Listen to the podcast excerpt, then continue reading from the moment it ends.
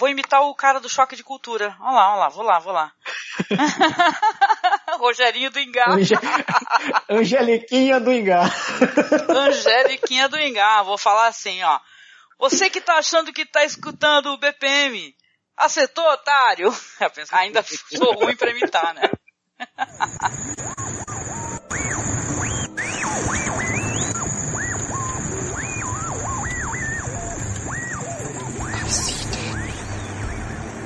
census taker once tried to test me. I ate his liver with some fava beans and a nice Chianti. I am your father. You know what this is? It's the world's smallest violin playing just for the waitresses. Você está escutando Bate-Papo na Masmorra. This is a tasty burger. You're locked in here with you. You're locked in here with me. Hello to my little friend. I thought I had it all together, but I was led astray. The day you walked away, you were the clock that was ticking in my heart. Changed my state of mind. Love so hard to find. Mas é isso, gente. Então estamos aqui novamente com o nosso primeiro BPM do ano. 2018 uh. chegou, estamos aqui começando já com uma carreira de recomendações para vocês, hein? Revisões, etc.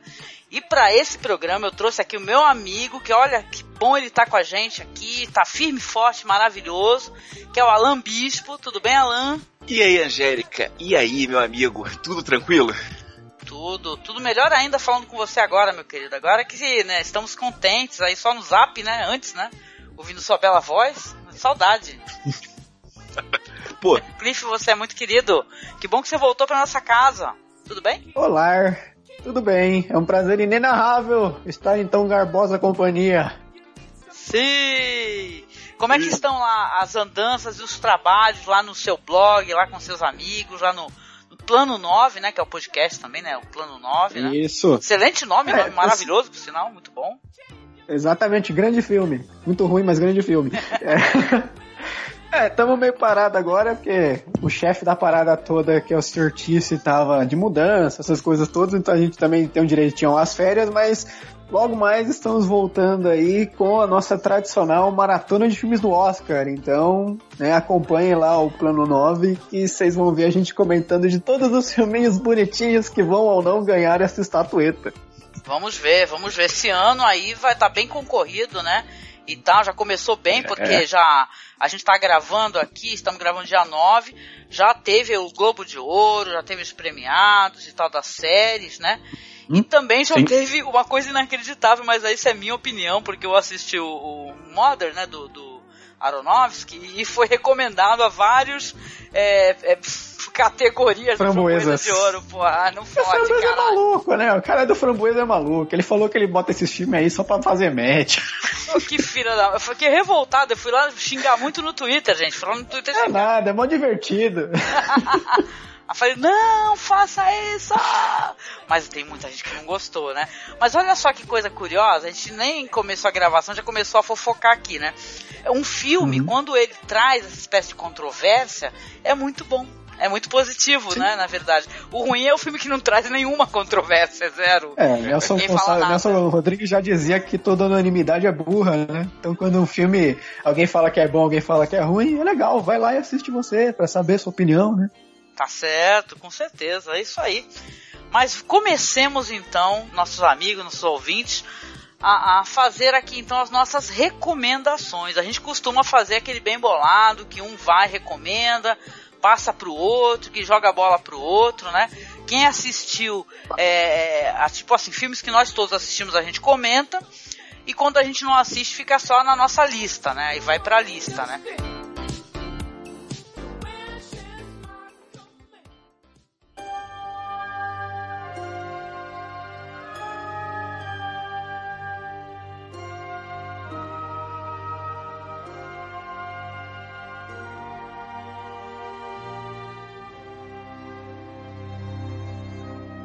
Mas uhum. comecemos aí com nossos trabalhos, é, começando por você, Cliff.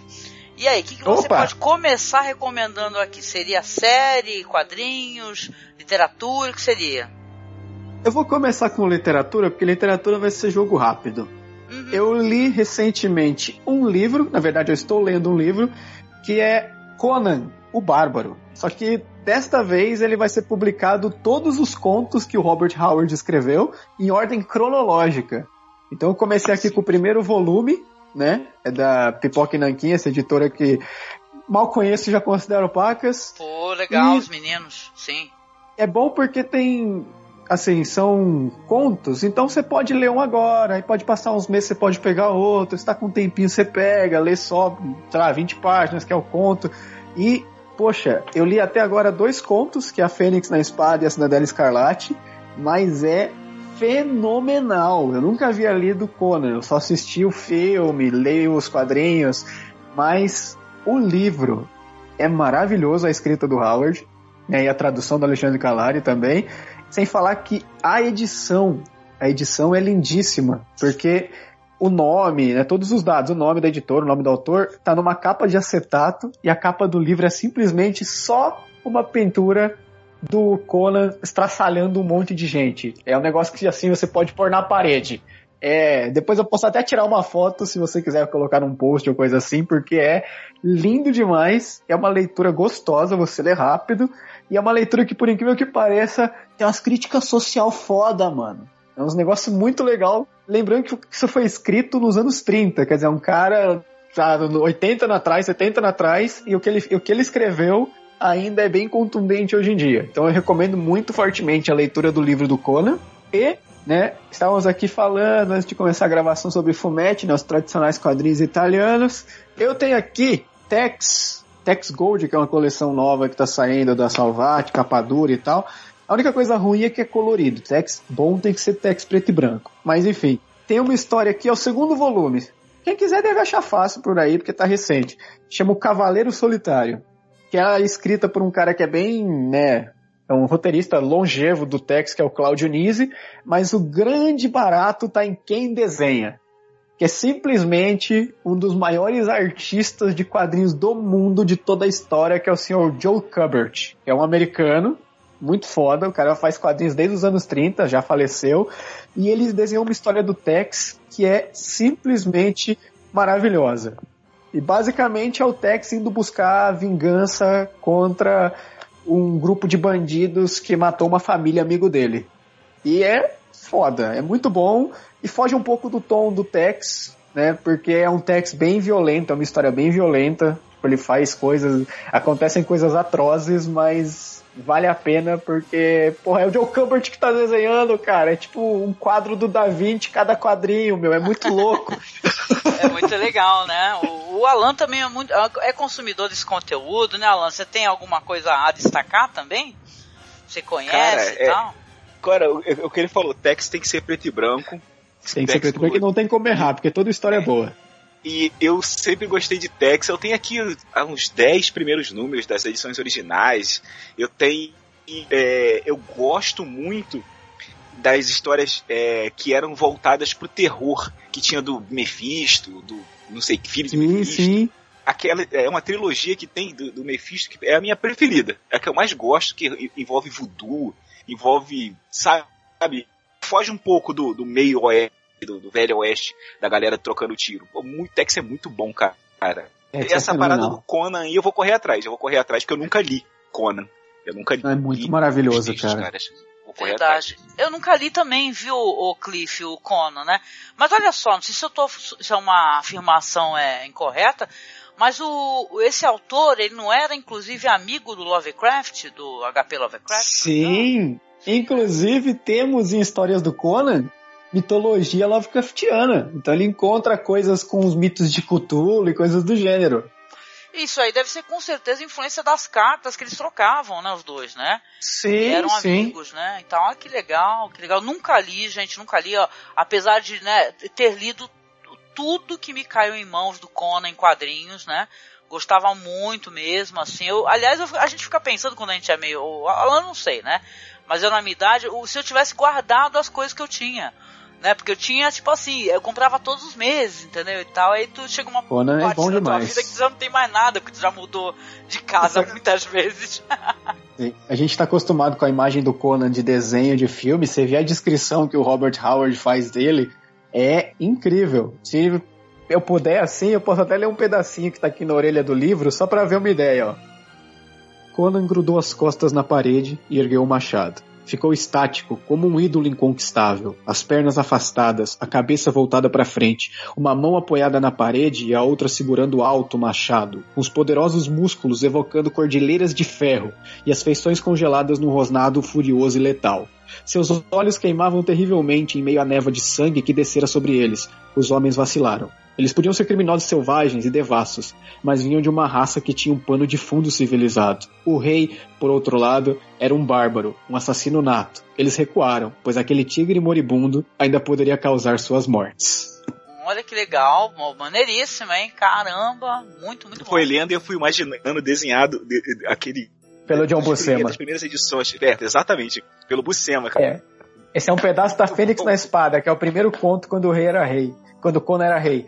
Velho, é incrível. Você fica imaginando assim, e é uma, um- é uma epicidade do tipo a Batalha do Senhor dos Anéis, sabe? É um negócio muito maravilhoso que, apesar do, do- dos artistas, né, o John Buscema, o Barry Windsor Smith que desenhavam as histórias serem maravilhosos, é uma coisa que não tem como você descrever com imagens, tem que fazer tudo na sua cabeça. É maravilhoso. Legal, ma- maneiro.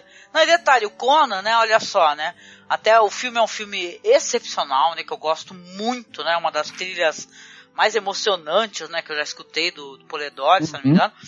E o eu lembro que é muito calado, né, o personagem, mas no quadrinho ele é, não é apenas um personagem muito mais falante, como é um cara super inteligente, é muito mais safo, né? Sim. No livro também Ele é deve ter articulado, isso, né? Ele é um cara, ele é um cara articulado, Tem. exatamente, né?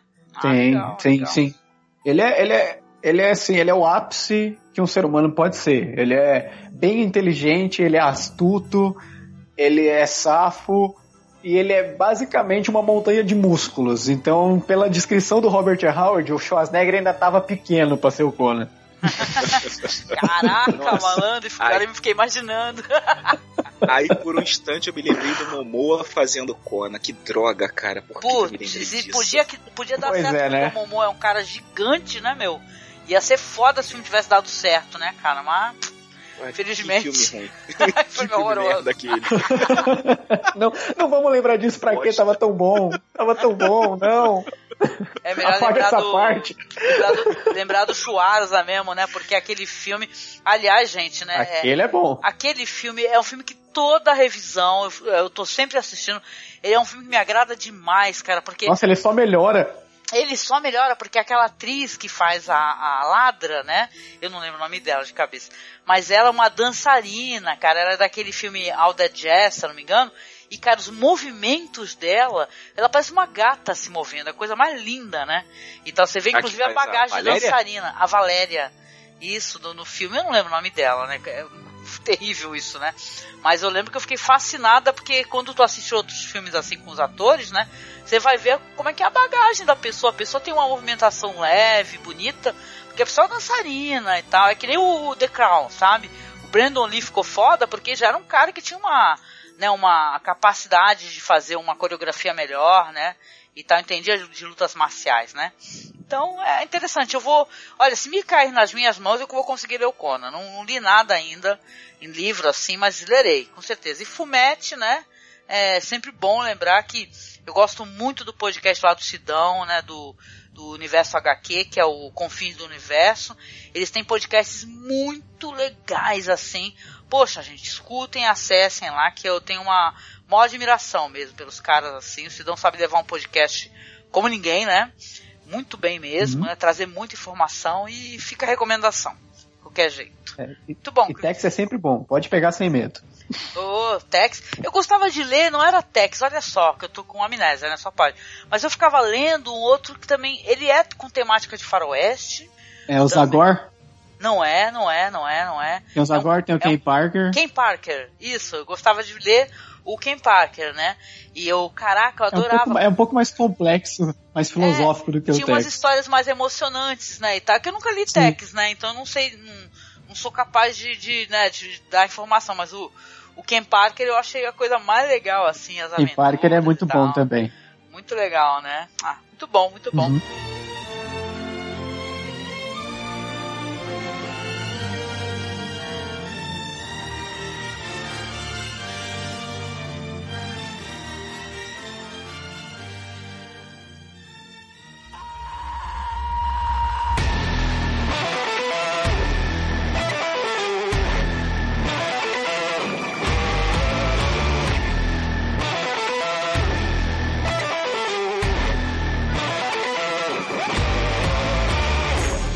Tu, Alan, tu vai recomendar quadrinho também? Esse quadrinho que tu tá lendo aí, que tá fazendo a, a leitura. Como é que vai fazer? Quer aproveitar o ensejo pra vocês largarem os quadrinhos todos aí? Eu vou recomendar, é, vou recomendar na verdade um combo, que é um quadrinho, que é um mangá e um filme que saiu que é Mugen Nojo, que é o centésimo filme do Takashi Miike. Socorro, o coração parou não aqui, viu. maravilhoso. Blade of Quem- the Immortal. Quem não viu merece tomar as 100 espadadas também, cara, porque que filmaço, velho. Aí, É muito bom. Eu gosto muito. Eu gosto muito do quadrinho do Blade of the Immortal. A lâmina do Imortal, como saiu aqui.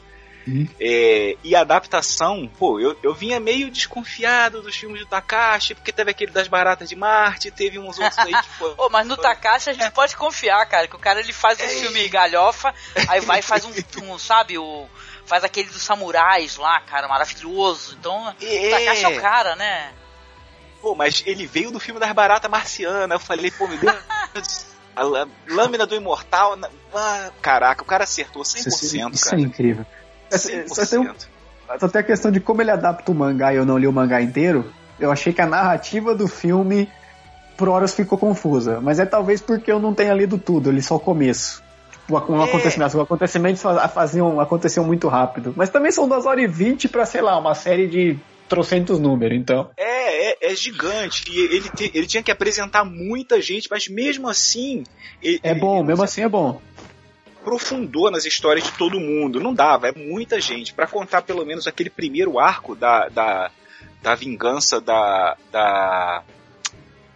Como é que é o nome da garota, cara? Rin. É, da é? É da isso. Isso. É, pra, pra, pra, pra a contar pelo primeiro arco da vingança dela, a, a turma lá que matou os pais dela e, e sequestrou. O pai sequestrou a mãe e também posteriormente matou e tal. Não dava pra. Não dava. Ele tinha que apresentar muito personagem.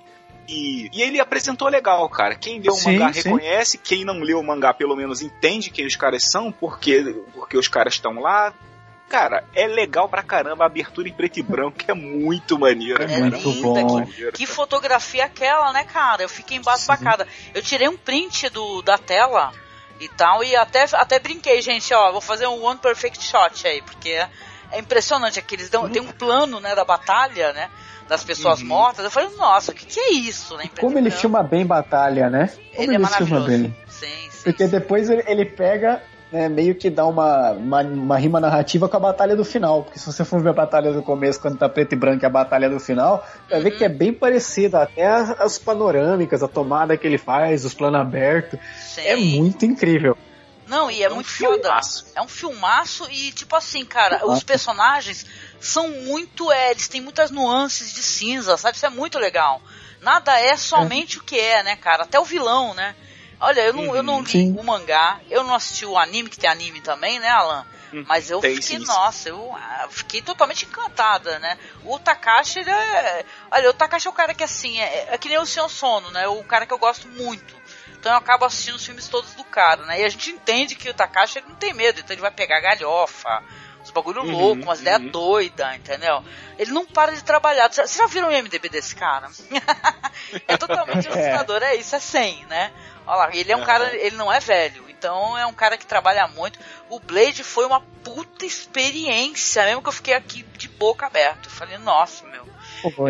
Eu se- falei sinceramente, gente, pelo amor de Deus, assistam isso, que.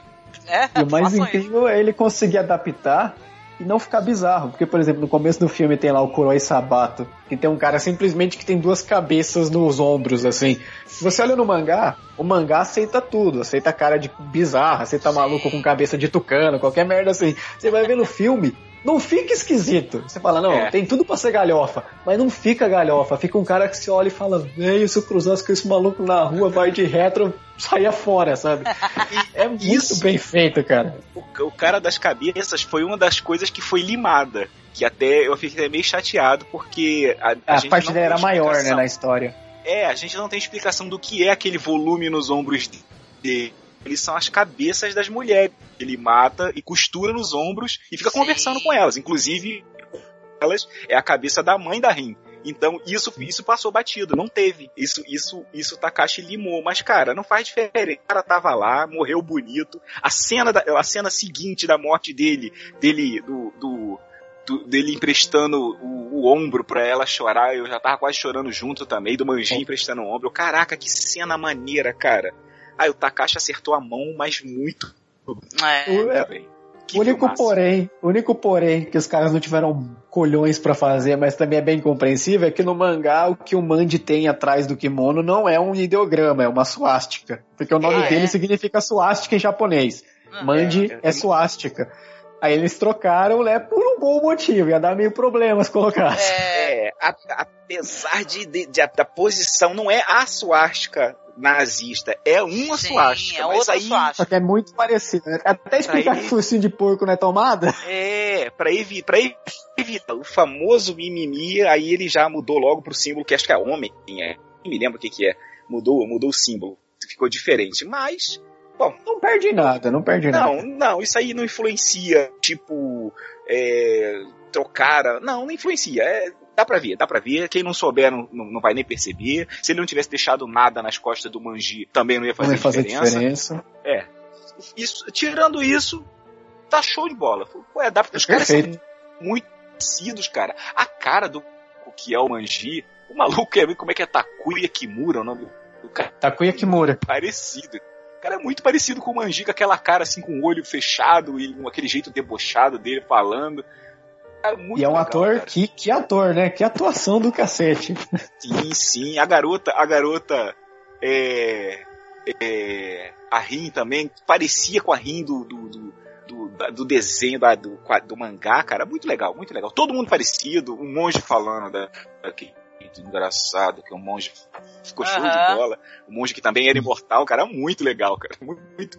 Recomendo, recomendo. Takashi É. Miki, é isso aí. É um filme lindíssimo pra, pra celebrar a carreira do Takashi, né? É um cara super legal, pra quem não conhece, pô, ele é o cara que fez Audition, né? Então ele é um filmaço, assim, sobre super gore, assim, é, é o cara do episódio proibido de Master of Horror, né? É o episódio dele, o 13, né? Acho que da, da primeira ou segunda temporada, que os caras eh, chamaram Takashi, mas não tiveram coragem de colocar na televisão, né? Porque ele fez um episódio tão gore que puta que pariu, né? Acabou sendo muito proibitivo pra, pro, pra tele- televisão deles, né?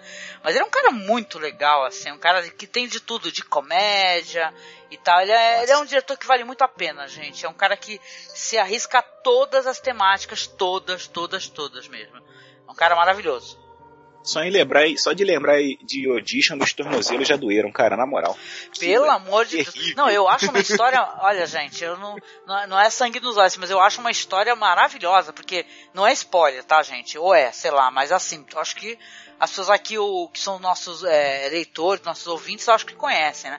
Assim, é um, a história do cara que ele fica escolhendo mina, entendeu? Tipo, ele tem um amigo que ele, ele trabalha na escalação de, de atrizes, de atores, e ele faz uma escalação fraudulenta para escolher a mina perfeita, né? Pede pro colega dele, né? E o mais engraçado, gente, porque pra mim é engraçado, é que escolhe uma a psicopata assassina do caraco.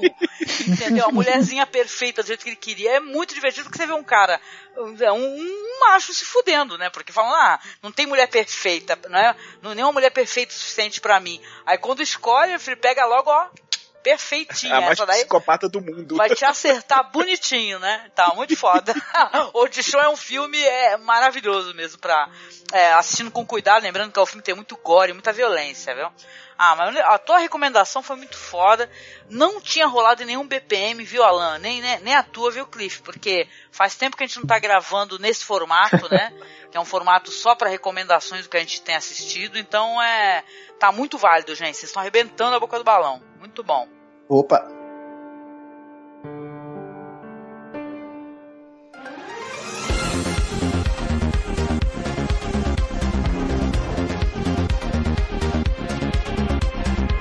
Muito bom. Então eu vou entrar na vibe de vocês, até porque depois eu vou trocar de temática, né? Então vamos lá, vamos entrar na vibe aqui de vocês. Estão falando de produções é, que tem quadrinhos, o, o, o Alan trouxe uma produção que tem mangá, tem anime e tal.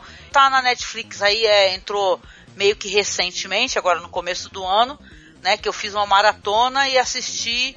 Tipo assim, assisti o primeiro, acabei ficando muito envolvida e assisti até o final né? São 10 episódios. O nome do, do anime que, que tem lá é Devilman Cry Baby. Vocês chegaram a assistir isso daí? Eu fiquei, eu fiquei muito reticente, porque eu tô tão travado pra anime ultimamente. Tipo, assisto tudo, assisto três episódios e acho um saco. Então, bom saber que eu vou procurar pra ver esse. E tu, Alan, tu conhece? Chegou a ler alguma coisa sobre ou não também? É novidade pra ti? Novidade pra mim. Eu tô olhando aqui, é novidade. Eu não, eu não conheço, não. Devilman. Porque eu sei que conheço, esse, o Devilman é um personagem antigo de um mangá, acho que dos anos 60. Eu não sabia É, que tinham é. feito uma série nova, né? É, esse Cry Baby tá. Eu tô olhando aqui no MDB de 2018 mesmo, pô. Pois é, então mar- entrou agora em janeiro, né, e tal, né? O criador é o Masaki Iwasa e o roteiro é do Ishiro Okoshi, né? E o criador do mangá original é o Go Nagai. Olha, não conheço essas, produ- essas produções, tá? Mas eu fui lá na, naquela vibe, assisti o primeiro, foi até meu namorado, chegou, ó, vamos dar uma olhada nisso daí, vamos. Só que aí ele falou, vamos dar uma olhada, eu gostei do primeiro, acabou ele du- indo dormir, por exemplo, eu fui, fiquei até terminar, né? Acabei. é, eu sou muito ansiosa. Eu falei, ah, não, vou- que agora eu quero terminar. Comecei e quero terminar. São 10 episódios, né? Não são tão longos assim. Eu acho que dá pra maratonar de boa. Mas tem uma questão, tá? Nessa produção, que ela é interessante, mas ela é totalmente para mais de 18 anos, tá? Então, se você estiver escutando o nosso Ah. conteúdo, você é, é, saiba que não é uma produção é, para menores, tá? Tem muito sexo, violência, violência gráfica. Já me temática- animei. Temática muito pesada. Tá aí o, o Devilman, ele vai contar a história de um, de um garoto que ele tem um amigo assim super esquisitão, tá? Uma pessoa muito estranha.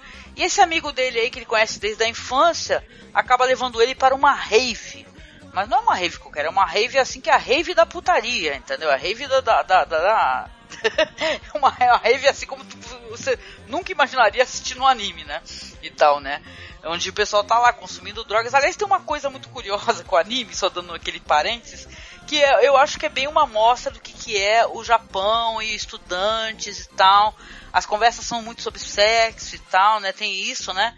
Aquele background da juventude, né? E, e, cara, é muito louco o que acontece, porque acaba é, o amigo dele falando que quer derrotar os demônios e tal, que tá na luta contra os demônios, e entra um demônio no corpo desse amigo dele, que é um cara super de boa, assim, é um cara super tranquilo, é um bom menino, tem um bom coração, mas vai se transformar num demônio terrível, né, e tal, que vai lutar contra outros demônios, né.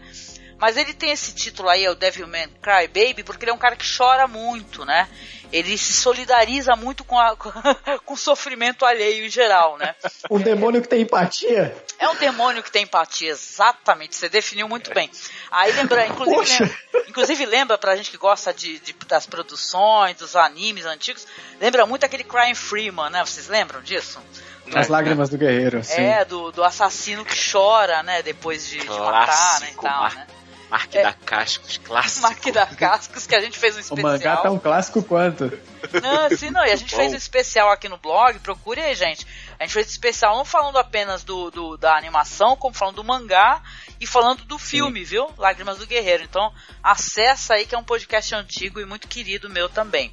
Que eu tenho esses podcasts aí sobre, sobre essas temáticas, né?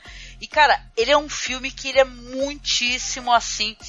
É, é violento no sentido que ele, ele- as imagens são muito curiosas, né? Como, é- como elas são estilizadas, sabe? Os demônios são estilizados, né?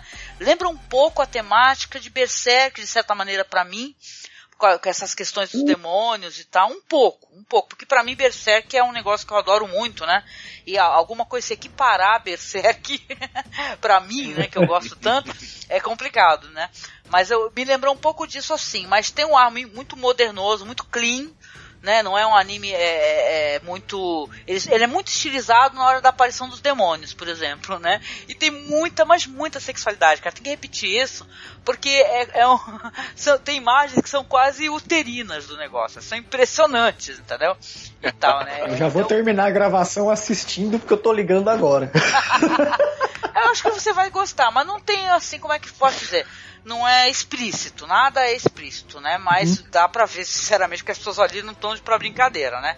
De qualquer jeito, mostra essa juventude muito desvirtuada de tudo, já sem é, conexão com os pais, né? E tal. Tem um, até uma família base ali onde o, esse personagem aí, que é um menino legalzinho, que tem um amigo loirinho estranhíssimo, ele, ele mora com essa família, que é uma família toda de religiosos, então é muito engraçado, porque quando ele se transforma, isso não é spoiler, tá? Quando ele se transforma, a aparência dele muda. Aí ele vira um cara assim, super bonitão, sexy, com lápis no olho. A escola todinha quer dar pra ele, né? Todinha, acho que todinha mesmo, até os meninos, né? E tal, que ele vira o sex symbol da escola, né? E ele tá ali no meio daquela família que todo orando, rezando e tal, e, né, e ele tá ali com os hormônios à flor da pele, porque ele é apaixonado pela personagem que, se eu, não me- se eu não me, se eu não me engano o nome dela, acho que é Mickey, um negócio assim. Tem um subplot ali da, do, do esporte, né? Que todo mundo pratica, é, sabe, é, corre aí, caraca, 400 metros, o cacete. é, lá, Japão, né, gente? É você definido como você consegue se dar bem na- nas coisas que você faz, né? E tal. Mas ele vai se encaminhando pra um bagulho totalmente apocalíptico, sabe? E você fica puta que pariu. Eu pensei assim, quando eu, quando eu cheguei no final do anime, não vou dar spoiler, mas eu pensei, caraca, com a polarização das discussões que estão na internet, no mundo, as pessoas não conseguindo mais conversar sobre nada, porque elas se odeiam, né? Cara, vai terminar assim tudo, entendeu? Mas, mas assistam, assistam que vocês vão poder me dar a impressão Poxa. de vocês. Depois vou, que. vou assistir. Ele é muito interessante, cara, muito interessante, mas aquele negócio, se prepara que é bem violento, mas é muito legal. Tá aí o minha Legal, legal. Aí sim, aí sim. Eu pensei que vocês já tinham até assistido, porque, né? Não, porque. Quando, quando entrou no Netflix já tem gente comentando e tal. Falando, nossa, o que, que é isso? Tal. Eu tô tão travado com anime, já me recomendaram tantas séries de anime, eu vou assistir tipo três episódios e falo não, sabe? Sei lá, eu tô ficando muito travado pra consumir produtos japoneses que não sejam filme. Então, Ah, é? jogo, anime, eu começo, ah, é barulhento, é colorido, aqueles Nichan, Nichan, pra lá e pra cá. gente, Eu, é- porra, velho, eu tô ficando velho pra essas merdas, Eu cara. tenho isso, não, mas eu já tenho isso faz anos. Eu também vou assumir que eu não sou consumidor, assim, dessa espécie de anime do zoião, né? Que eu chamo o anime do zoião, né? E tal, né?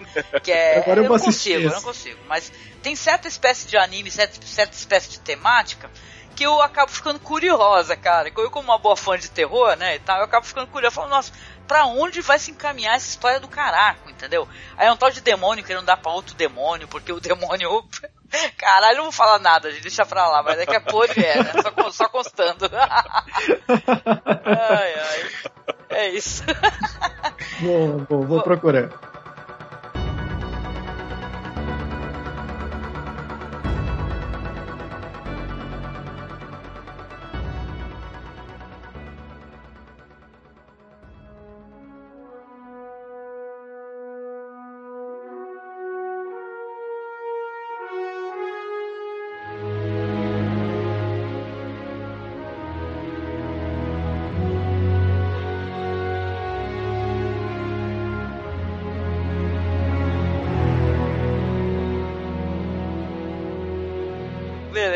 Lá então, Cliff. Você, mais uma recomendação aí. Vamos fazer umas duas rodadas aí pra gente é, é, fa- falar com a galera que tá em dúvida sobre o que assistir.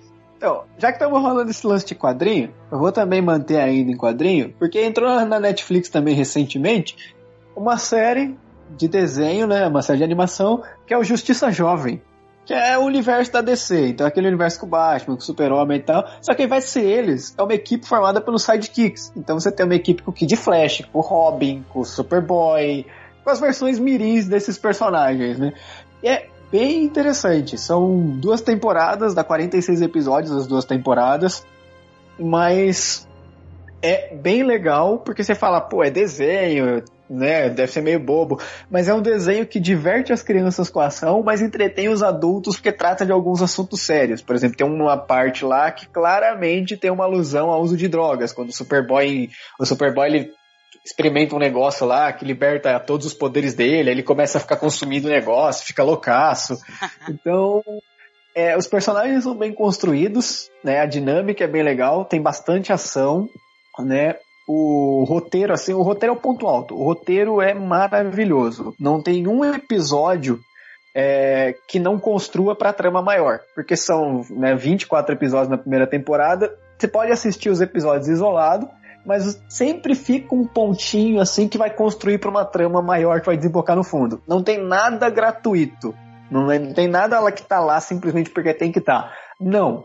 Tudo que tá lá tá por um motivo todas os, todos os personagens são muito bem tra trabalhados, cada um tem o seu destaque, uma hora ou outra, ainda que demore um pouquinho para engrenar, mas cada um tem o seu destaque. Você começa a gostar de todo mundo, você começa a perceber de todo mundo, menos o Superboy, que é um chorão do cacete, personagem chato do caramba, mas até ele tem sua importância. E é legal também porque para quem lê quadrinho, eles resgatam os personagens que estão muito perdidos, personagens assim do terceiro, quarto escalão. Você assiste desenho, você vai esperar o Super-Homem, a Mulher Maravilha, o Batman, o Ajax, né? Esses personagens assim. De repente você vê, aparece o Zatara, que é um mago estilo Mandrake dos anos 30. Ou então de repente aparece o Ícone, que é a versão do Super-Homem, só que é um negão. Tipo, é um cara negro super poderoso que, pô, a última vez que você ouviu falar do cara foi nos anos 90.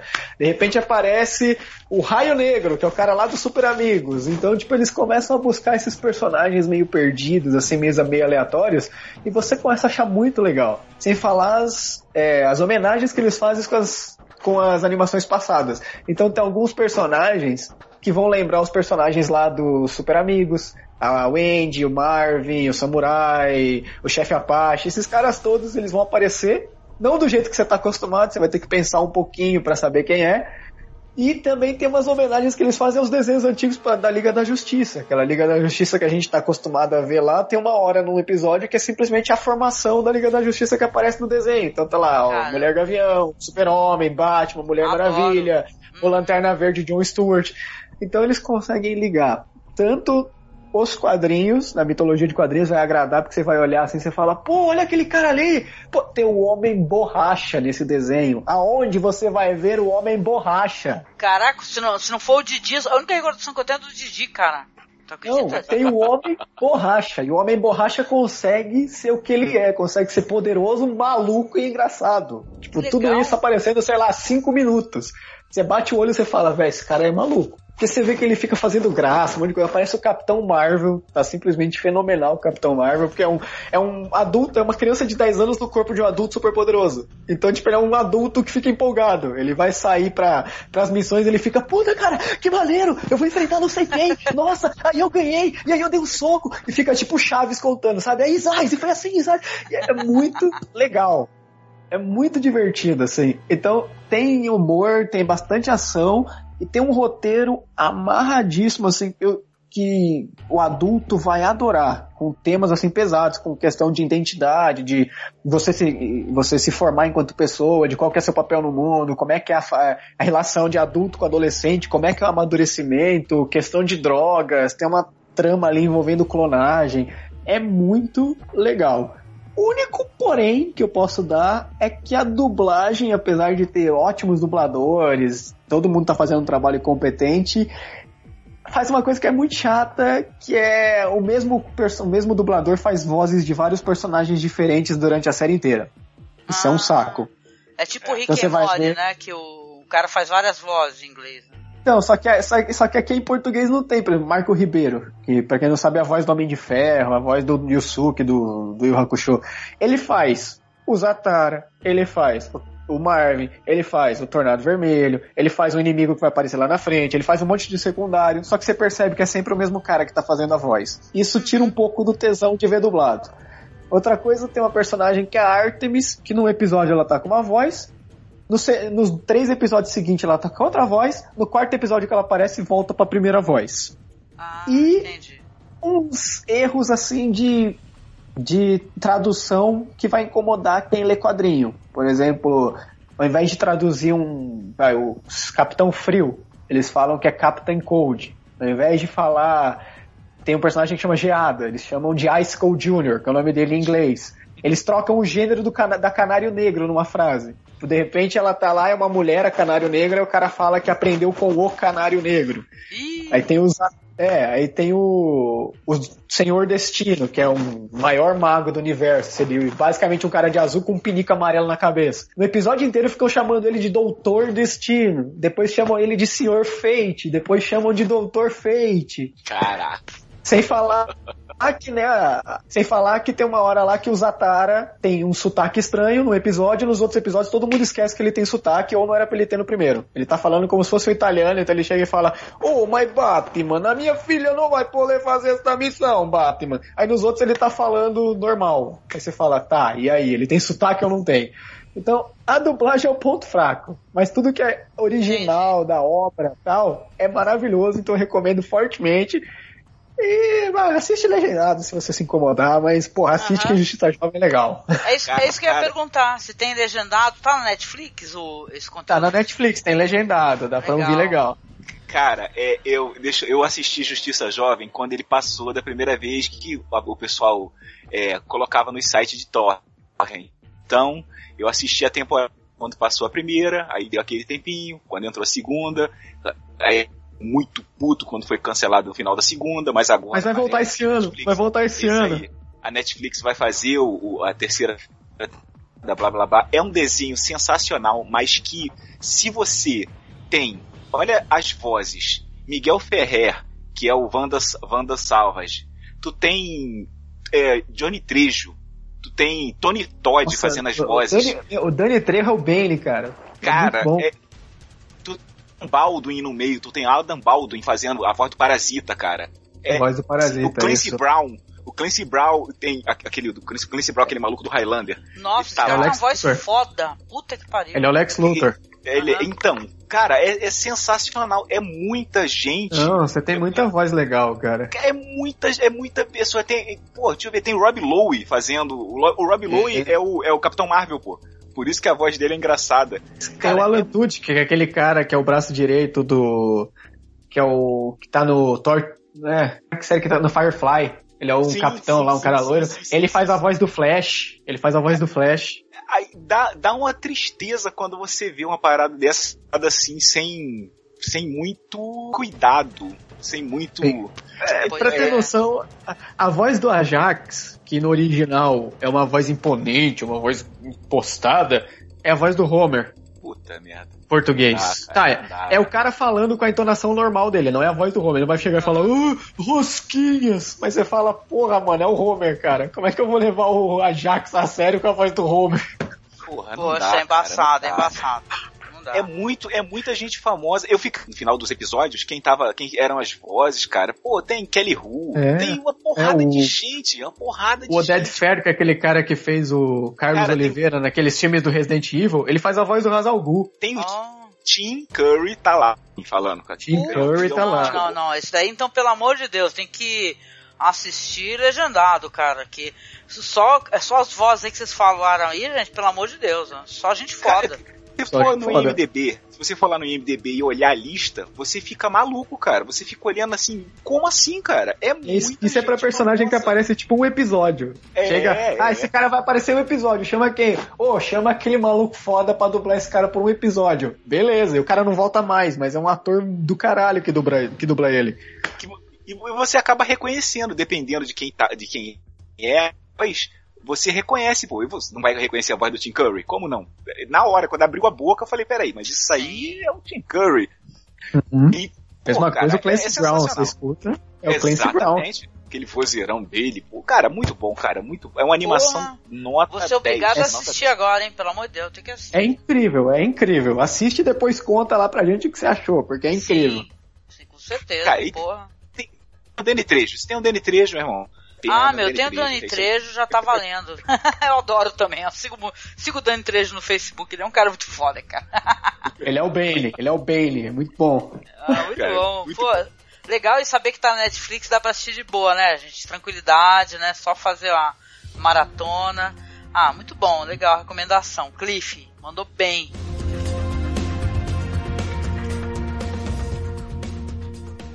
Hast du etwas Zeit für mich? Singe ich ein Lied für dich von 99 Luftballons auf ihrem Weg zum Horizont. Denkst du vielleicht grad an mich? Dann singe ich ein Lied für dich von 99 Luftballons, dass sowas von sowas kommt. E tu, meu amigo, Alan, diga ah, lá. O que, que você tá, eu, vai colocar na, na mesa? Eu não saio dos quadrinhos. Ninguém me tira do mundo dos quadrinhos. Eu vou recomendar um filme que eu gostei. Alguns amigos viram e acharam ruim. Eu, particularmente, me diverti pra caramba. Que foi o Atomic Blonde. Que é baseado Puxa, que filme quadrinho. legal!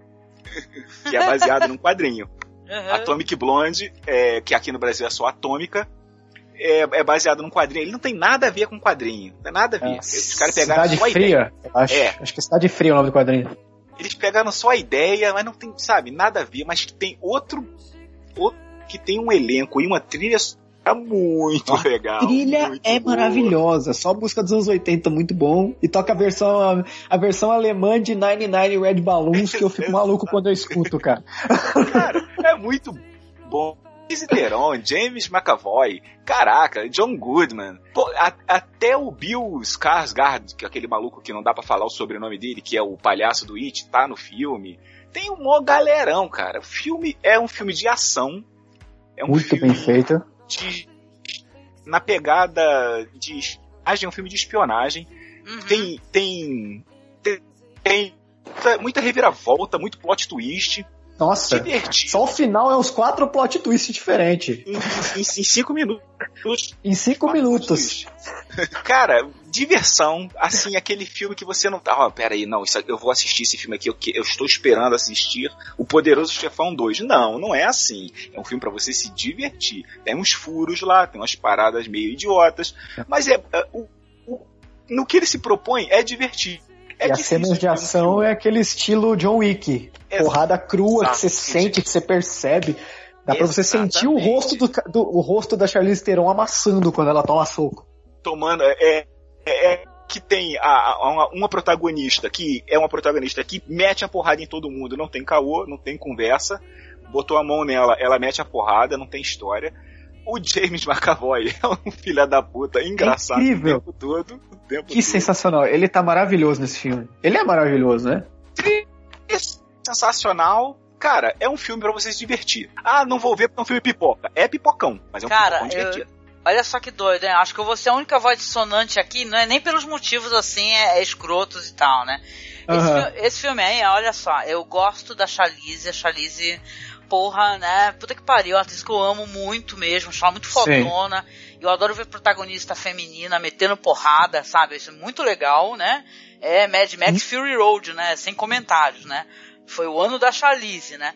Mas, cara, esse filme, uma coisa dele me incomodou muito, e é justamente a coisa que vocês gostaram, né? Ah. Eu, eu gosto das músicas e tal. É, eu me incomodo esses filmes que parece que tá com o Spotify ligado, sabe? Playlist Spotify ligado. Ah, tá. tocando música alta pra caraca. A música começa a atrapalhar. Em certo momento, é, ela eu tá. Entendo. Ela, a música quer ser épica, vai tocar London Calling, por exemplo, né? E, cara, ela tá na França, né? Então é meio bizarro isso daí. Eu acho que. Uma, uma, eu vi uma crítica que é de um pessoal que nem costuma concordar com eles, né? Mas eles falaram que o filme parece um, um comercial de, de perfume, sabe? Chique da TV a cabo. Gente, é um Até porque assim, a Charlize já fez comercial de perfume, né? Muitos, muitos comerciais. É uma mulher maravilhosa, uma atriz maravilhosa.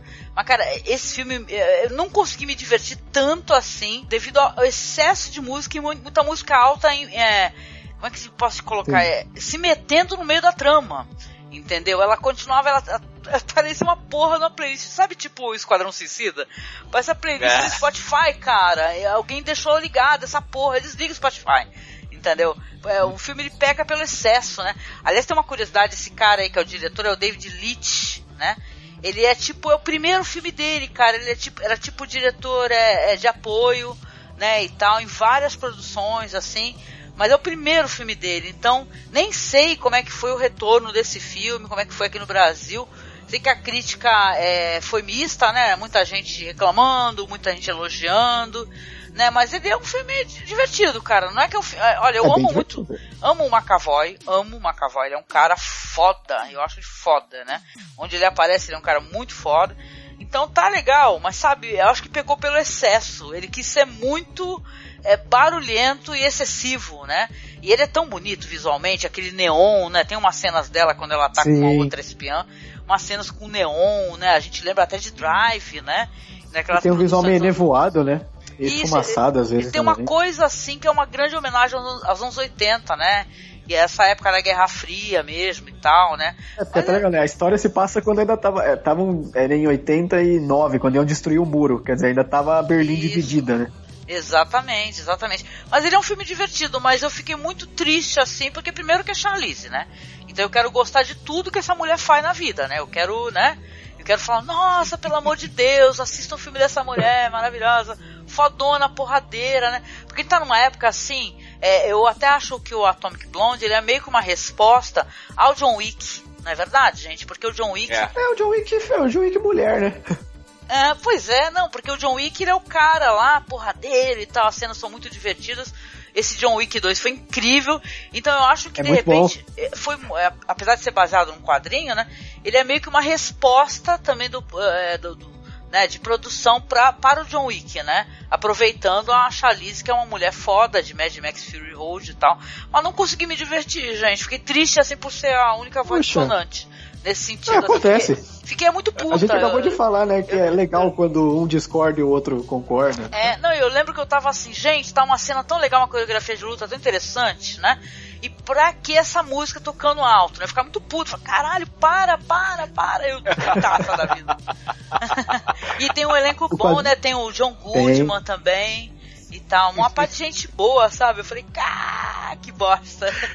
Jo- John Goodman aparece, aparece pouco, mas aparece cenas Ele rouba a muito cena. divertidas, cara. Muito divertidas. É, o elo mais fraco, o elo mais fraco do elenco, na verdade, é a Sofia Boutella, ela que é a atriz francesa lá, que é a agente francesa, que é a mais múmia. fraquinha A de múmia. todas, né? A múmia. E essa Mas de resto, É a múmia.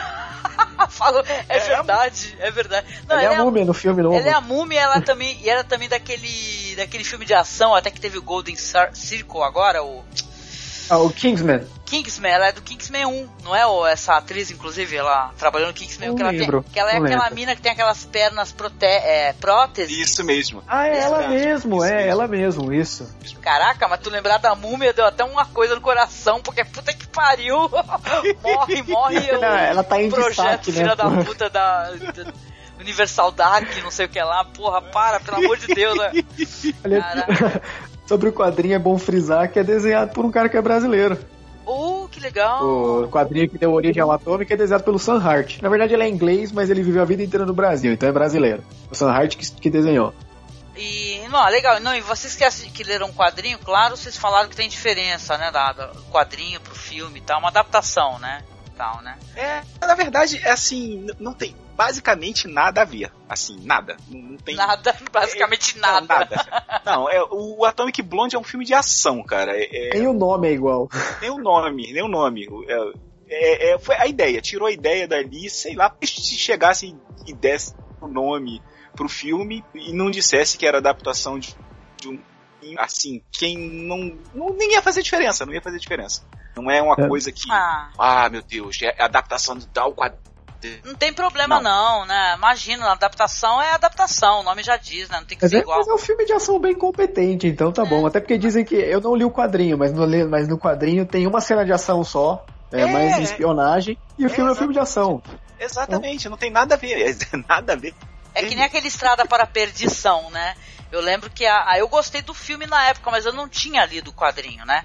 E o, e o Marcos, eu lembro que ele comentou assim, falou, nossa, mas é, é um filme que o quadrinho é tão superior, né?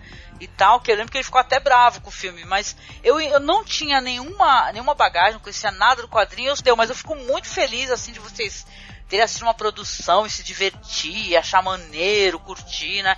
Cada um sente de um jeito diferente, né? E tal. Eu, eu tô no, na, numa vibe assim, que é- parece um pouco a vibe do, do- até do nosso amigo Low Harald, né? Que ele comenta que tem filme que não cala a boca. Ele fala assim que tem filme que não se cala. O filme não permite você pensar, né? Então não que eu queira filme somente, sem nenhuma. sem, sem nenhum soundtrack, nada tocando. Nada disso, não, mas, mas sabe quando você acha que as coisas estão demais, assim? Tá tipo assim, é que nem tu assistir Stranger Things e vai ter que tocar todas as músicas da- dos anos 80, maneiras Sou e eu, tal. com, sou eu com as coisas japonesas cheias de gritinho e colorido. Então Ah, eu é entendo foda. perfeitamente. Te entendo, sim, é foda. ah, mas boa recomendação, com certeza aí a galera já deve ter assistido. Com certeza. Eu já tava numa vibe completamente diferente, botei aquele bagulho no daltão e a música tocando e eu cantando junto, pô, eu tava achando Ah, legal, ah, maneiro. Dá pô. pra viajar legal. Tô super David feliz Bowie no começo, cara. David Bowie tocando, cara. eu- Impossível, Cara, né, cara? Não tem. Olha, vou tava- te falar. Eu, eu to, Eu tava quase dançando no, na, na versão alemã do Line Nine Red Balloons lá. Eu tava, isso aí, vai lá. Eu tava quase dançando. E, Olha, e o caboclo um- arrebentando a cabeça do cara com skate. Chega a ser covardia, né, gente? Filme que começa com, com David Bowie, eu também já tenho, eu tenho uma tendência a gostar imediata. Eu tenho isso também. Caraca, começou com David Bowie, você já ganhou o meu like, né? Porque, porra, colega, né? Você começou muito bem. Eu lembro até, gente, só não é minha recomendação, não, mas só uma menção que, que eu assisti esse filme é, novo aí, o Valerian, né? É, aham. E Tava tal, na minha e- cabeça, gente. Pois é, porque ele começa justamente com David Bowie. Não, e detalhe, o, o Alan. Muito bom o começo, cara. Não, e o filme ele é visualmente acachapante, ele é incrível, as ideias visuais, assim. Ele, ele é Mas. mas, mas uma protagonista, um protagonista muito ruim, a, a, a outra, um envolvimento Eu romântico. não assisti. É, não é legal. Não é, é tipo assim, ele é legal, vamos colocar assim. Mas eu também não pretendo. Assista, meu amigo, porque eu vou, eu vou te falar, eu assisti aqui com meu filho e ele ficou encantado assistindo. Ele é um filme lindíssimo, assim, com as criações visuais, que é um- uma coisa já do universo desse diretor, que ele é um cara criativo, né? A gente tá dentro do tema, porque Valerian também é uma história em quadrinho. Também é. Não, e detalhe, aí o Marcos falou que o quadrinho também tem outra pegada, não tem essa palhaçada de romancinho. Os dois já são um casal, né? Os dois já, vão, já estão tendo as aventuras, mas o filme eu acho que ele peca por ter, primeiro, dois protagonistas péssimos, porque aquele cara é sacanagem, aquele moleque é sacanagem. Nossa, aquela- quem coloca a cara dele é Vini e o Danderhan, né? Ai, cara. Ah, não, aquele moleque, pelo amor de Deus, né? E tal, É gente, eu tipo- não gostei. E todo o É tipo entorno é bom, protagonizar sabe? seu filme com uma porta e uma parede. Cara. É, eles não têm, eles cara- não conseguem passar, entendeu? O Ah. Dane, Dane é ruim. Mas a cara. Pô, é e tá de detalhe, gente, cara. pra, tu não assistiu, mas o Alan sim, tem uma participação da Rihanna, gente. Ela é linda Uhum. a participação dela. É maravilhosa, né? Porque ela é uma mulher linda, talentosa e tal. O personagem dela ah, mostra que veio, né? É metamorfo, Uhum, né? legal. É muito legal. legal. Então você fica com pena, sabe? Que eu senti pena. É que nem o. Tem o Clive Owen. Cla- tem o Clive Owen lá e tal. também. Oh, você- não, Hulk, tem Clive Hulk. Owen. Ó, vou, te dar uma, vou te dar uma dica. Sabe como é que você faz? Você assiste o filme, você pega um 1080p, sabe, maravilhoso, lindo, Ah, pesado, de 10 GB mesmo, e assista, porque Uhum. o que ele tem é beleza. Muita Sim. beleza, muita. E detalhe, todo o entorno, elenco de apoio. Mas numa época que todo mundo criticou, por exemplo, o, o- o- esse último Liga da Justiça aí, né, e tal, que fala que os gráficos estavam horrorosos, que se já é esse, uma Tava merda, feio. né? Tava feio. Não, é um filme lindo. É um filme que você fala, Sim, caralho, ele sim. vale pela beleza. Mas não é um filme Cara, que, tipo assim, eu vou reassistir muitas vezes, porque infelizmente não. não deu. O Luc Besson, ele, ele, ele, ele tá deixando os filmes cada vez mais bonitos, mas, pô, cara, tá, ele Pô. tá errando a mão. E eu gosto demais, desse cara, esse cara é tão foda. Até aquele filme lá, né? Eu sei que ele é um filme que também não foi bem recebido, aquele filme da Scarlett Johansson, né? Que ela. Ai, Lucy, que filme horrível. Lucy. Não, ele é- então, ele é um filme que ele, ele é um filme interessante, mas também peca, porque, né? O roteiro, é, a narrativa vai pra casa do cacete, né? Porque. E é uma pena, bonito. porque tem um ator coreano que eu adoro no Lucy. Pois é, pois é. Então eu fico torcendo pelo Luc Besson, cara. Esse filme, o Valerian, é quase que um retorno criativo ao que ele fez lá ali em Quinto Elemento, né, gente? Aquele visual lindo, coisa que, Sim. que você vê aí nas histórias do, do, do Mibius, né, e tal, né? As histórias maravilhosas. É, é só, um O só uma menção mesmo. O começo é, É, David Bowie, é começo- sacanagem. Puta A que construção da estação espacial, quando eu vi aquele começo, eu falei, caraca, eu Vai ser foda, mão, vai é ser agora. É agora. Só que não. Só que Só não. que não. Assista, Cliff, porque ele é um filme que ele. ele Tudo bem. ele- Vocês não me vai se- Tu convenceram. não vai se sentir tão revoltado assim, né? Não é um filme que Ah, é ele não assim. vai te revoltar. É assim, Até porque eu também não li o gibi, então. É, é, o filme não é ruim. O filme não é ruim. O que é o que, o que, o que detona o filme, na, na opinião de quem tinha mais um cinema, são dois atores, cara. O casal de protagonistas, eles são escola Sor Francisco de atuação. Os caras são muito ruins, cara. Esse doutor Francisca, né? Eles Detalhe, muito, uma coisa, filme é Alan. Detalhe, pra que duas pessoas tão jovens? Eu queria entender Cara, isso. não faz sentido, cadê a maturidade? Porque é o seguinte, esses quadrinhos europeus, é, eles têm um negócio muito legal, e Valerian, dessa época, né? Que as pessoas são maduras. Entendeu? As pessoas já Sim. têm uma relação, entendeu? As pessoas não precisam tá fazer uma história romântica e tal, onde o cara tá tentando conquistar a mina de qualquer maneira. Ai, mas é, eu sou um paquerador, mas você é a única mulher da minha vida, né? Não precisa. Mas em europeu, o cara já começa com no mínimo 30 anos de idade. Não, e É, fica uma é, subtrama totalmente descartável, né? Um filme lindo com uma Inútil, subtrama inútil, dos dois que, né, querendo se relacionar. É, é, chega a ser engraçado, é muito pueril. Né? Ou eu que sou Ai, muito ai. velha, não sei dizer. Ainda, ainda limaram o nome, porque o, o, o quadrinho original é Valerian e Laureline. É, o- é Valerian e Laureline. Olha. Aí tirar o, o Laureline do título, só Valerian, eu falei, "Ué, mas cadê? Mas é uma dupla de dois. E na hora, Exatamente. e quando publicaram aqui, Ia. colocaram só Valerian também. O quadrinho no Brasil tem só Valerian. Por causa do filme. Isso é muito Aí- significativo, hein, Alan? Porque tirar o nome da protagonista também, né? Aí Pô, não dá, né? É. É uma É. dupla, pô. É tipo Rick e Morte, não é? É uma dupla, Rick e Morte. Rick e Morty, Valerian e exatamente. Laureline. Boa, Aí tiraram. boa.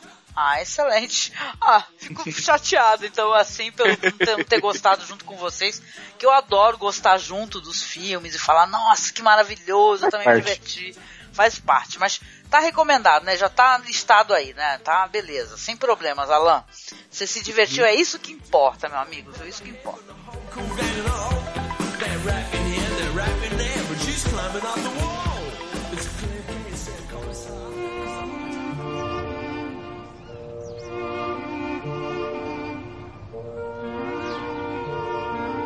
Hello, Mrs. Catherton. Can I come round and show you the pamphlets for the fake? Yeah, yeah, yeah. Just let yourself in, okay? I've just got to do a piece to camera. Yeah? See you later. Our world today is safer than it's ever been. Certainly safer than it was in medieval times. There's no packs of wolves roaming the countryside, gobbling villagers whole and then dabbing their lips dry on the nearest bit of tapestry. No bubonic plague blackening your fingertips and then turning your armpits into putrefied pockets of human wax. No witch finders killing your wife. These days, we've got it easy.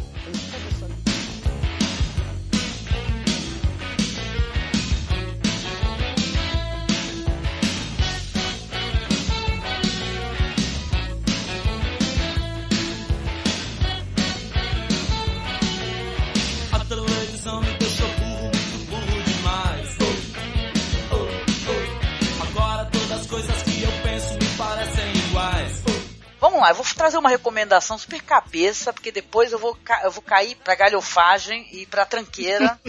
Então vamos lá, eu vou trazer aqui pra vocês. Eu, eu assisti recentemente, claro, assim que o mau ano acabou, acho que foi dia 29 né, de dezembro de 2017, a Netflix publicou lá o Black Mirror, né, a nova temporada, né?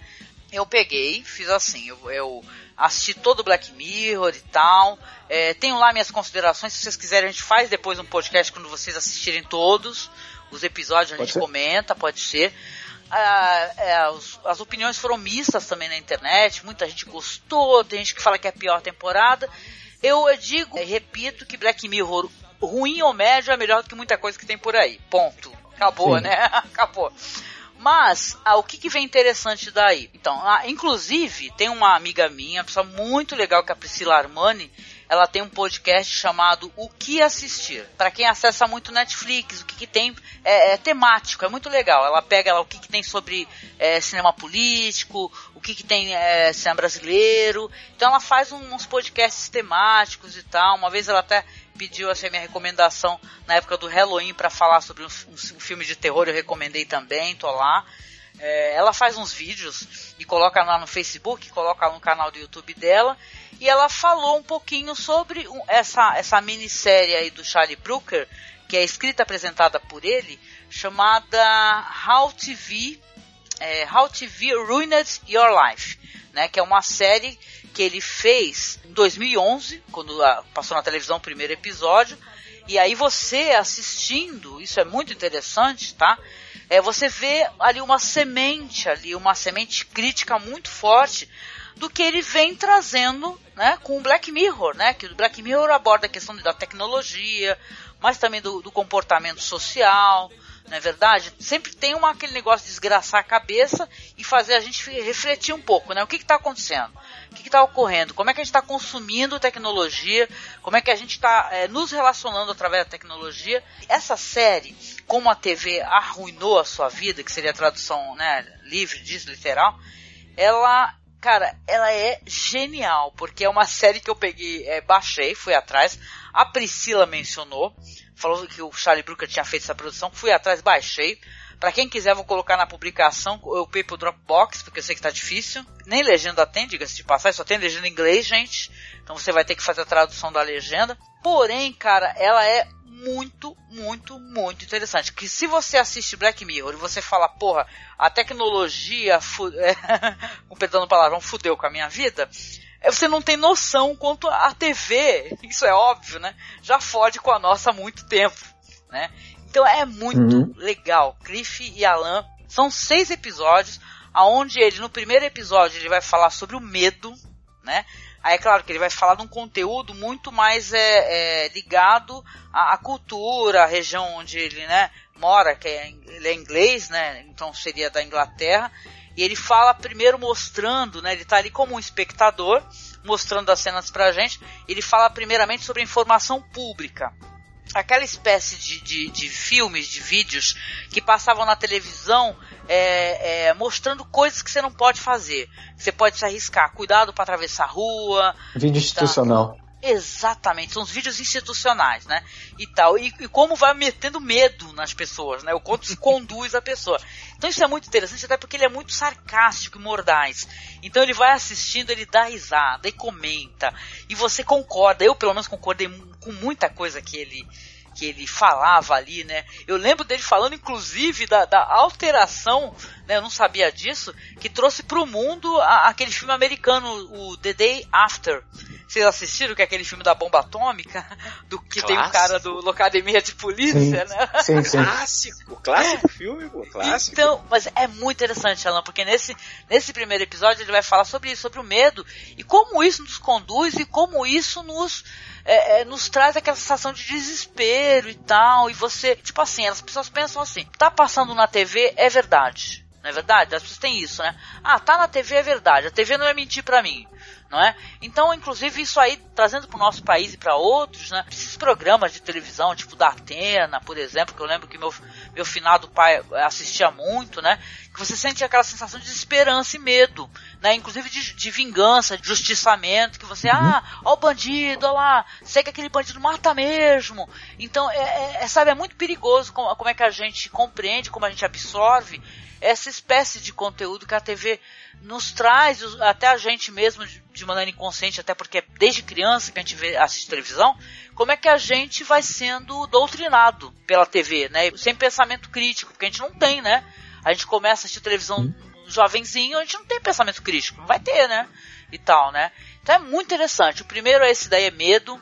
O segundo ele vai falar sobre é, como é essa absorção da TV pelas crianças, quanto tempo elas passam na frente da televisão. E depois ele vai se é, aprofundando, até mostrando inclusive como é que a, a TV é, nos mostra é, aqueles programas. Hoje em dia o Zeitgeist, né, feminismo, ele meio que, que tá, ele mudou pouco, né? As agências de propaganda é, mudaram um pouco a linha deles, né? De, de, de raciocínio para fazer essa espécie de comercial. Mas antigamente não era assim. Era, tinha aqueles programas é, que falavam sobre anti-envelhecimento, tinha muito aqueles programas lá de cirurgia plástica, acho que vocês lembram disso, né? Que a pessoa tem uhum. problema, ah, essa, a pessoa se acha feia, olha que mulher feia os dentes dela, como ela é gorda, vai, tem umas pelancas, ah, é o, é o, é o Extreme Makeover, né? O negócio assim, né? Extreme Making Over. Então fazia Sim. muito sucesso. Isso, isso daí também, é, né, isso aí faz com que a gente se sinta infeliz com o nosso próprio corpo, né, cara? Homens e mulheres Uhum. se sentindo muito infelizes, né? Que tem que se adequar a um padrão de beleza estabelecido, né? Por quem? Né? O que, que é beleza? O que, que é ser belo? É, O que, que é bonito? O que, que é ser gostosa? Então é foda. É uma série muito foda. Eu até coloquei lá no Facebook pro pessoal poder é, acessar, agradecer a Priscila por ter comentado para que eu pudesse ir atrás, né? E tal, ter essa troca de informação. Ele vai trazer tudo, tudo, tudo sobre isso. Você, desde você é, é, entender o que, que é amor, o que, que é romance, como é que a TV é, coloca isso, o que, que é o amor romântico, né? É, o que, que é você, para se adequar na sociedade, você tem que se casar. Se você não se casar, você não, né? Se falhou, porque você não se casou, né? Então aquele negócio de amor romântico, que, o que é sexualidade, padrões de beleza, o que ele fala que o grande mal da, da, da humanidade é a publicidade que trouxe, ele descasca, né? E, e e detalhe, gente, ele faz isso em um programa de televisão, né? Então isso até eu fiquei me perguntando, depois me encafifando, como é que os caras da BBC permitiram, né? Essa espécie de conteúdo, porque tá defenestrando o conteúdo deles, querendo ou não, né? É o próprio conteúdo, né? Então o Charlie Brooker é um cara muito foda. Então é, é porra, por favor, né? É, se vocês tiverem aí curiosidade, tá? Eu infelizmente não posso ajudar vocês em relação a legendas, tá? Sei que tem legendas em inglês, então se vocês é, quiserem ter o trabalho, vocês podem utilizar aquele programinho BS Player, que ele busca a legenda em inglês para você, você traduz com outro programa, é uma tradução literal, mas dá para assistir perfeitamente. Que é, tipo assim, você perde uma ou outra coisa na tradução, claro, né?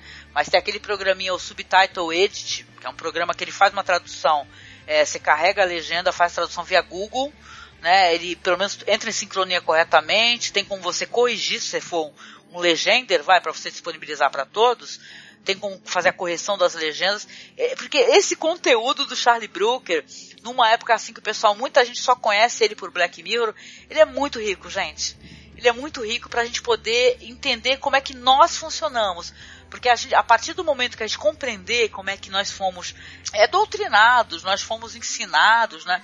A, a, a, sabe, apreciar certa espécie de conteúdo, é aí que você dá, que você vira a mesa, vocês concordam? Porque você fala assim, ó, eu entendi uhum. o que fizeram comigo, agora eu vou, agora eu vou pegar o meu dia a dia e vou alterar. Não é você parar de assistir televisão, ou parar de assistir qualquer conteúdo, é o que eu sempre digo, é você ter uma, uma, uma, uma maneira crítica de ver as coisas, né? Não entender aquilo como uma verdade. É que nem publicações de portais, que tem gente que pega e entende aquilo como uma verdade absoluta. Se tá no portal sim, sim. da Globo é verdade, se tá, sei lá, sabe? A gente, eu sou muito cético em relação a tudo, mas tem gente que não é.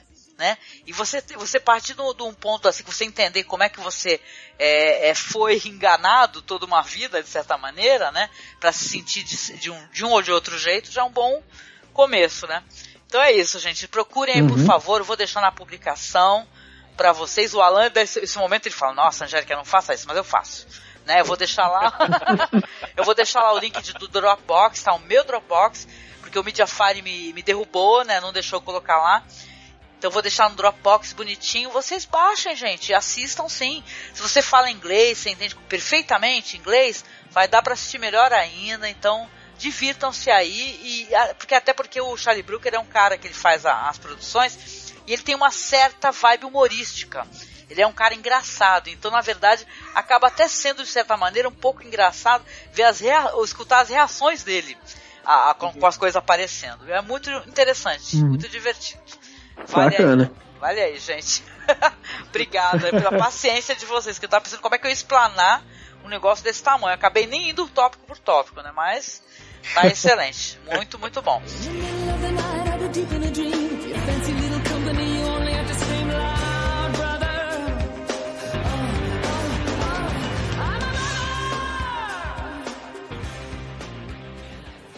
Starry, starry night. Paint your palette blue and gray. Look out on a summer's day. With eyes that know the darkness in my soul. Então, se eu acho que agora dá pra gente ir pra nossa última rodada. A gente vamos na nossa última rodada? É o timão vamos. agora. Vamos lá. Então você, Cliff, comece aí, nos traga aí o nosso último, nossa última recomendação. Manda ver. Eu vou sair um pouco do mundo dos quadrinhos, mas vou falar também de algo que envolve desenho, que envolve pintura, que é um filme que eu assisti recentemente, que é o Loving Vincent. Ou, como saiu aqui no Brasil, né, Com Amor Van Gogh. Que, bom, só pre- só a proposta de estética do filme já é interessante, que é basicamente uma animação com a técnica da, da rotoscopia, né?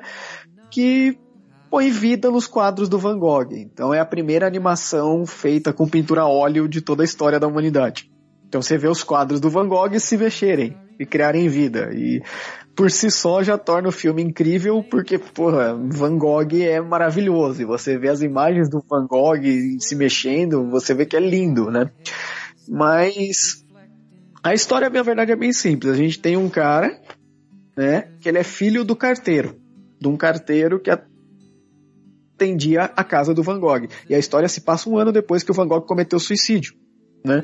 E basicamente esse cara encontra uma carta que é do Van Gogh, do Vincent, pro, é, aliás, do Theo pro Vincent. O Theo é o irmão do Van Gogh.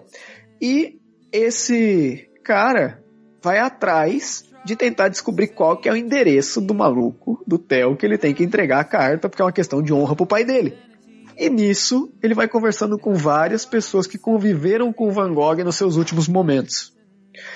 E é simples. Tipo, a premissa é simples, mas o filme é sendo uma sensibilidade tão grande, porque ele já trabalha um negócio que, principalmente para quem estuda história, é bem interessante, que é o que a gente chama de história oral. A gente está vendo a vida de uma pessoa pela perspectiva de outras pessoas que conviveram com ela. Então não é como se o Van Gogh estivesse falando sobre como é a vida dele. Não, é um cara que está falando como é o Van Gogh, depois uma mulher que está falando como é o Van Gogh. Aí tem uma mulher que fala, pô, o Van Gogh era um cara firmeza, gentil. Aí outra fala que o Van Gogh era um demônio, outra falava que era um louco, outra que era um gênio. Deixa eu te perguntar um negócio rapidinho. Cê, é, não Sim. tem uma parada assim que parece que os personagens, eles são os retratados nos quadros do, do Van Gogh? Sim, sim, todos os personagens têm um retrato. Todos os personagens têm um retrato. Aí no final do filme até mostra na hora dos créditos, né, os atores com o retrato, Pra você ver como é que era. E aí ele vai basicamente conversando com um médico, uma dona de hospedaria, e cada um vai construindo uma imagem do Van Gogh. E aí com isso a gente vai tendo um, é basicamente um filme de mistério, porque o cara tenta descobrir o, onde, é o, onde é o endereço do Theo, e depois ele tenta descobrir por que, que o Van Gogh se matou. Porque daí a mulher fala, ah, mas um- no mesmo dia que ele se matou, ele tava lá bebendo e rindo com os amigos e não sei o que, e no final do dia ele foi lá e se matou. Né? Na verdade, ele deu um tiro na, na barriga e ele foi morrer dois dias depois. Mas enfim, não deixa de ser supostamente suicídio, porque o cara também fica na dúvida de como é que alguém se mata com um tiro na barriga, né? Mas fica o filme inteiro nisso, mas é muito bonito, é, principalmente pelos momentos finais. Porque nos momentos finais a gente tem a participação do próprio Van Gogh é, lendo uma carta. Uma carta verdadeira, uma carta que o próprio Van Gogh escreveu. Onde ele, aonde ele fala sobre a arte dele. Basicamente a gente tem que a arte dele foi justamente feita porque ele era uma pessoa amargurada. Mas ele é uma pessoa amargurada que, paradoxalmente, ele era amargurado, mas que ele era feliz. Ele se contentava em simplesmente, sei lá, olhar a estrela no céu, ou sentir o cheiro da grama. E, bom, muito provavelmente ele tinha algum tipo de distúrbio, sei lá, uma bipolaridade ou qualquer coisa desse tipo. N- Não era compreendida na época, né? Essa, essa Não, questão, não era. né? Sim. Sim. É, mas você percebe assim, o final é de você, sei lá, de você começar a chorar, porque você começa a perceber que, cara, o, o- o Van Gogh ele foi um merda durante a vida dele e ele nunca fez sucesso. E aí depois todo mundo começou a né, elogiar ele pelo gênio que ele foi. Eu não tenho conhecimento técnico de técnica de pintura ou de coisa assim pra dizer se efetivamente ele é um gênio, tal, mas Ele todo mundo diz que começou ele muito, muito maduro, né? A carreira dele como pintor, né? É um diferencial. Ele teve nove anos de carreira. Ele começou a pintar com quase 30. Ele começou com 28 e morreu com 37. Olha só. Veja Ele teve bem. nove anos de carreira. A história dele E- emociona muito, né, Cliff? Porque Sim, eu, eu tô, tava dando uma olhada aqui no MDB, eu já assisti muitas coisas assim, referente ao, ao Van Gogh, desde aquele episódio lindo, né, do Doctor Who, né, que é o Vincent Nossa, Doctor, aquilo me faz né? chorar. Que todo Chorar. mundo chora, gente, eu chorei, choro feito uma criança no final do episódio, né? que é lindo você É imaginar uma É a pessoa que tem- uma pessoa que não, não é reconhecida, ela, ela se deparar, imagina só vocês, é, vocês assistiram, né, os ouvintes, acho, com uma coisa, com, com- como eles são importantes, né, falando, nossa, olha, olha a importância do teu trabalho, como é que toca as pessoas aqui, né, isso é, É. muito lindo, é, e desde do, porque ele tá vivo, gente, então vamos honrar esse homem, né, aquele, aquele filme maravilhoso lá com Kirk Douglas, né, que ele faz o Van Gogh também, né, o, acho que é Sede de Viver, se eu não me engano, né, que é com Kirk Douglas que ele faz o Van Gogh, gente, né, e aí no Golden Globes aí teve uma homenagem ao Kirk Douglas, né, e tal. Cara, o Van Gogh emociona as pessoas, né, mas as Sim. histórias dos, dos artistas, gente, elas são trágicas e tristes, né, elas são, porque muitos, muitos não foram reconhecidos, muitos mesmo, assim, eles não, coitados, não tiveram a menor chance, né, e tal, né. Mas diga, meu amigo, desculpa te interrompi, manda ver. Tudo bem. E ainda os, os produtores do filme, né, os diretores, que é um homem e uma mulher, o nome me foge agora porque acho que eles são poloneses ou qualquer coisa assim, mas é uma dupla, um homem e uma mulher. Eles ainda são tão filha da mãe que eles percebem que estão emocionando e ainda nos créditos os filha da mãe me colocam Starry Starry Night pra tocar. Nossa, e não Starry Starry. Night Essa música é de cortar o coração, é linda demais. É, não, Starry Starry Night é pra acabar. Porque é bem no final, quando tá mostrando os, os quadros dele, assim. É um filme. Algumas pessoas podem dizer que é um filme lento. Efetivamente é porque é aquele tipo de filme onde nada acontece. É ba- basicamente o, o Armand, que é esse filho do carteiro, tentando, conversando com as pessoas.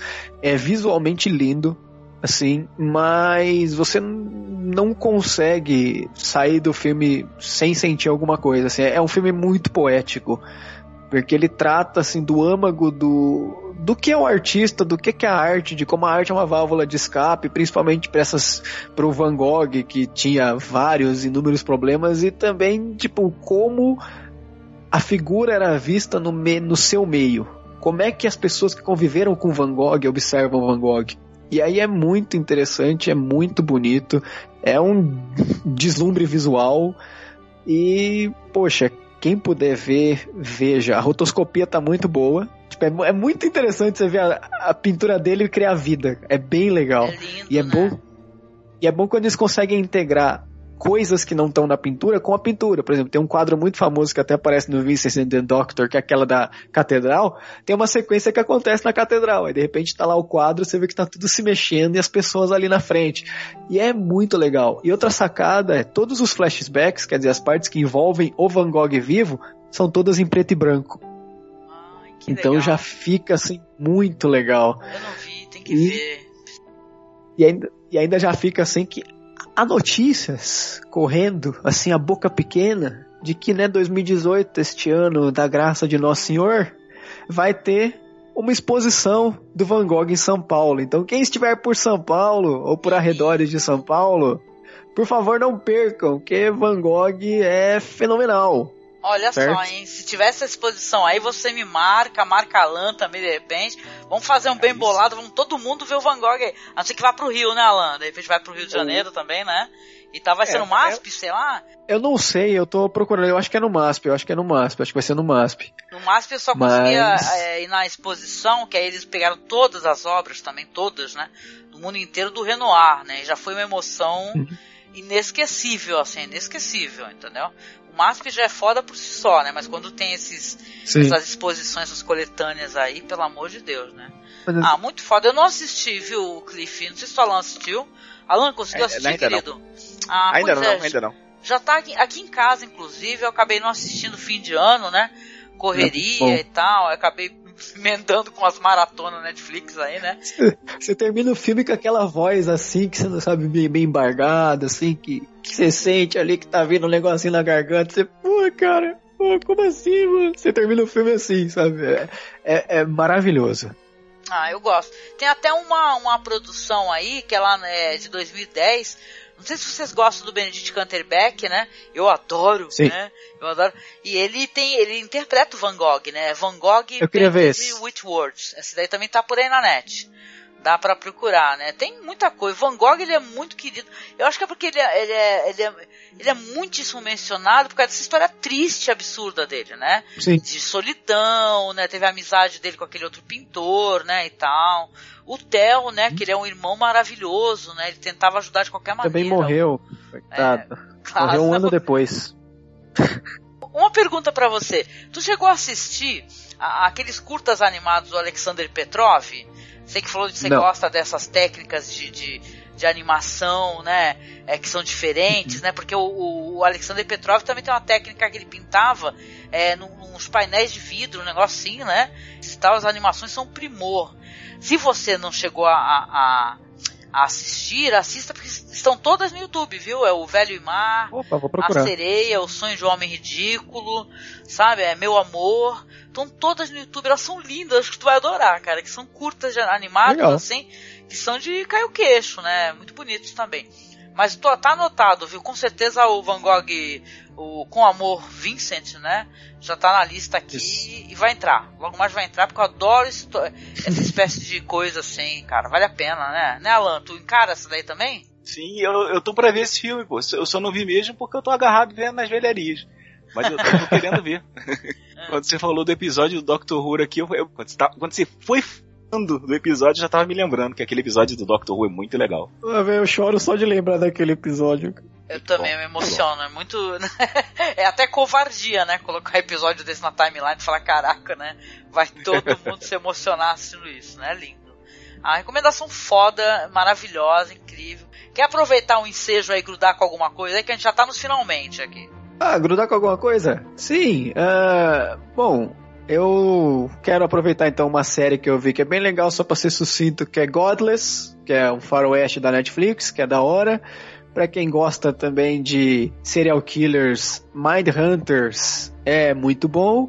E pra quem gosta assim de um filme meio galhofa, tem um filme novo com o senhor Arnold Schwarzenegger, que é uma comédia de ação que se chama Killing Gunter. Que você pode assistir, se você achar que o filme é ruim é válido, se achar que o filme é bom é válido, mas é divertido. Então, fica aí a dica. Legal, não, muito bom, gente, muito bom. Vai Mind Hunter assisti, adorei, David Fincher, né? Muito interessante, Isso. vale a pena, eu gosto, gostei pra caramba. Só não falei ainda nenhum BPM porque não sei quem já assistiu. Se eu soubesse que tu tinha assistido, eu tinha colocado na minha lista também de coisas a Então, comentar. próximo, num próximo nós comenta, se você quiser. Vamos, vamos comentar, vamos ver se a gente chama o Marcos, que ele adorou também. Terminando de assistir, veio falar pra mim que se amarrou em Mind Hunter. Ah, beleza, Cliff.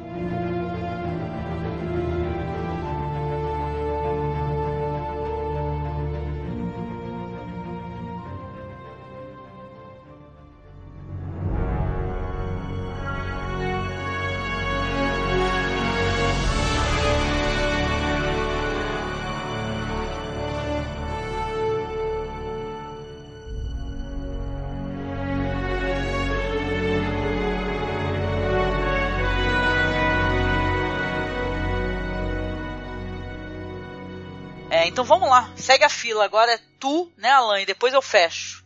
Manda ver, meu amigo. Show! Show! Eu vou mandar na bagaceira. Bagaceira, uma bagaceira divertida. Que quando eu falei do, do Atomic Blonde, é, na ação mesmo já era falar desse, dessa bagaceira, porque a atriz que. a Sofia Butella, que aparece no Atomic Blonde, também aparece nesses dois filmes Bagaceira Total, que eu assisti o segundo essa semana, que é Kingsman, que os dois são dirigidos pelo mesmo cara, Matthew Vaughn, Matthew Vaughan, isso. escrito pela Jane Goldman e por ele, e os dois filmes eles se completam. É uma bagaceira divertida. O primeiro filme, cena de ação mais impressionante dos últimos tempos, que é o porradeiro dentro da igreja, que é uma Aquilo é coisa que- demais! aquilo não acaba. É, um, é, um, é, uma, é uma sequência muito divertida. Não são dois filmaços, mas são O filmes primeiro é muito bom. O segundo eu achei ruim. Bagaceira, a bagaceira. Mas, pô, cara, o segundo filme tem o. É divertido, cara. Então, tá bom. Tem o Shane Tatum e tem a Julianne Moore. Tá bom. Já, já tá É valendo. melhor. Já assisti. já assisti de me, diverti. Tem um assisti. chicote de raio laser. Isso é muito Pô. legal. Co- co- como, não, como não gostar de um filme que tem um chicote de raio laser e os caras o ca- tem o. o pô, esqueci o nome do cara agora, cuspindo dentro de um balde quando ele toma whisky. Como é que é o nome dele? É o Jeff Bridges. Jeff Bridges cuspindo dentro do balde com aquele sotaque lá, a, a língua amarrada. Tá lá. É o texano puro, é o texano puro. Exatamente. Divertido de assistir. Não é melhor do que o primeiro. Tem uma sequenciazinha de ação parecida com a do primeiro, mas não é tão. Porque a, a- a sequência da, da igreja é imbatível. Aham. E o link que eu faço é que o, o, o Eggsy, Taron qualquer coisa, Egerton, acho que é isso o nome dele, também fez um, Egerton. filme, fez um filme muito legal que eu vou deixar aqui como, como recomendação final, que é ele e o Hugh Jackman, que é a história do, do, do Ed, que depois de adulto resolveu é, faz, é, praticar esqui e foi representar o país dele nas Olimpíadas. É uma, é uma comédia de, de- com um pouco de drama. Cara, quem já viu, não, não tem como não gostar desse filme, da pegada que é esse filme, e é divertido ver o, o, o ator do Kingsman, que dá soco em todo mundo, voa com carro, passa com carro d'água e tudo mais, fazendo uma comédiazinha dramática, que é um filme bem legal. O original é Ed the Eagle, e aqui no Brasil virou Voando Alto, porque eu não sei. É isso aí. Porque é Brasil, né, cara? É As Brasil, é traduções nóis. lá, caralho, brasileiras são famosas. E só pra fechar, Arquivo X voltou e é isso aí. Ô, meu Deus, já assisti o primeiro episódio, já assisti. Me crucifiquem, eu nunca assisti Arquivo X. Como assim? Como assim? Tudo bem, ele vai assistir, ele vai gostar um dia. Tem bastante temporada pra você assistir. Arquivo X é muito bom. Porra, tu vai se acabar, hein? Aproveita essa daí, dá pra tu ver dublado que tu vai se divertir com a dublagem, que é legal. Eu assisti o filme, o segundo, nem o primeiro, eu vi o segundo. Caraca, malerege! É, é tipo, é tipo chegar assim, peraí que eu vou assistir um filme. Eu nunca assisti Star Wars, vou assistir aqui uh, o, o Ataque dos Clones. Cara, tu assistiu no meio da história, pô. Pois é. Não, mas é legal. Não, Arquivo X é, eu, eu gostei bastante também. E tu, foi uma puta recomendação, já tô super ansioso. Não apenas Arquivo X, né? Voltou Star Trek Discovery também, que eu tô gostando, gente. Muita gente não gosta, também tô assistindo. Legal. Puta É. recomendação. Genial, genial, genial. Engraçado assistir o. o- esse filme aí que você, come- você mencionou aí, porra, caralho, esqueci o nome, é Golden Circle, né? O, sub, o É, subtítulo. o Círculo Dourado. Círculo. Dourado. Kingsman, isso, né? E realmente, o primeiro é muito legal. Esse segundo aí eu não consegui me divertir muito, mas cara, eu não sei se foi porque eu fui. Foi justamente no final de semana que eu fui assistir Liga da Justiça. E depois já fui assistir o, o Kingsman 2. eu falei, caraca, que é pra acabar com o monte Que combo, um. hein? Que combo Que foi combo. esse? E tal, Mas mas, ainda acho Liga da Justiça mais divertido. É, não, detalhe. Achei, achei o Kingsman divertido, gente, também. né? A Julianne Moore ela é sempre maravilhosa. Mas eu, sabe, sei lá, sei lá, cara. Eu queria. Os caras fizeram o possível pra voltar o ator, né? Que é o. Ator, Colin super Firth. querido, Colin Firth, né? E tal, e voltou, né? Porque repararam que foi cagada, né? Morreu o personagem dele, né? Olha spoiler, dei spoiler, credo. Mas Ah, é muito. Mas, mas é? é muito foda, é do 1, é do 1, gente, tudo bem. Ah, uma puta Mas tem, recomendação. tem umas partes legais, vai. A parte do cara no moedor de carne, cara, aquilo é muito bom. Trash, né? Eu me diverti também, cara. Bagaceira, Tem umas- bagaceira. Tem umas trecheiras, gente. Tem umas trecheiras malucas. Ah, legal, legal. Muito bom, vamos lá pro finalmente.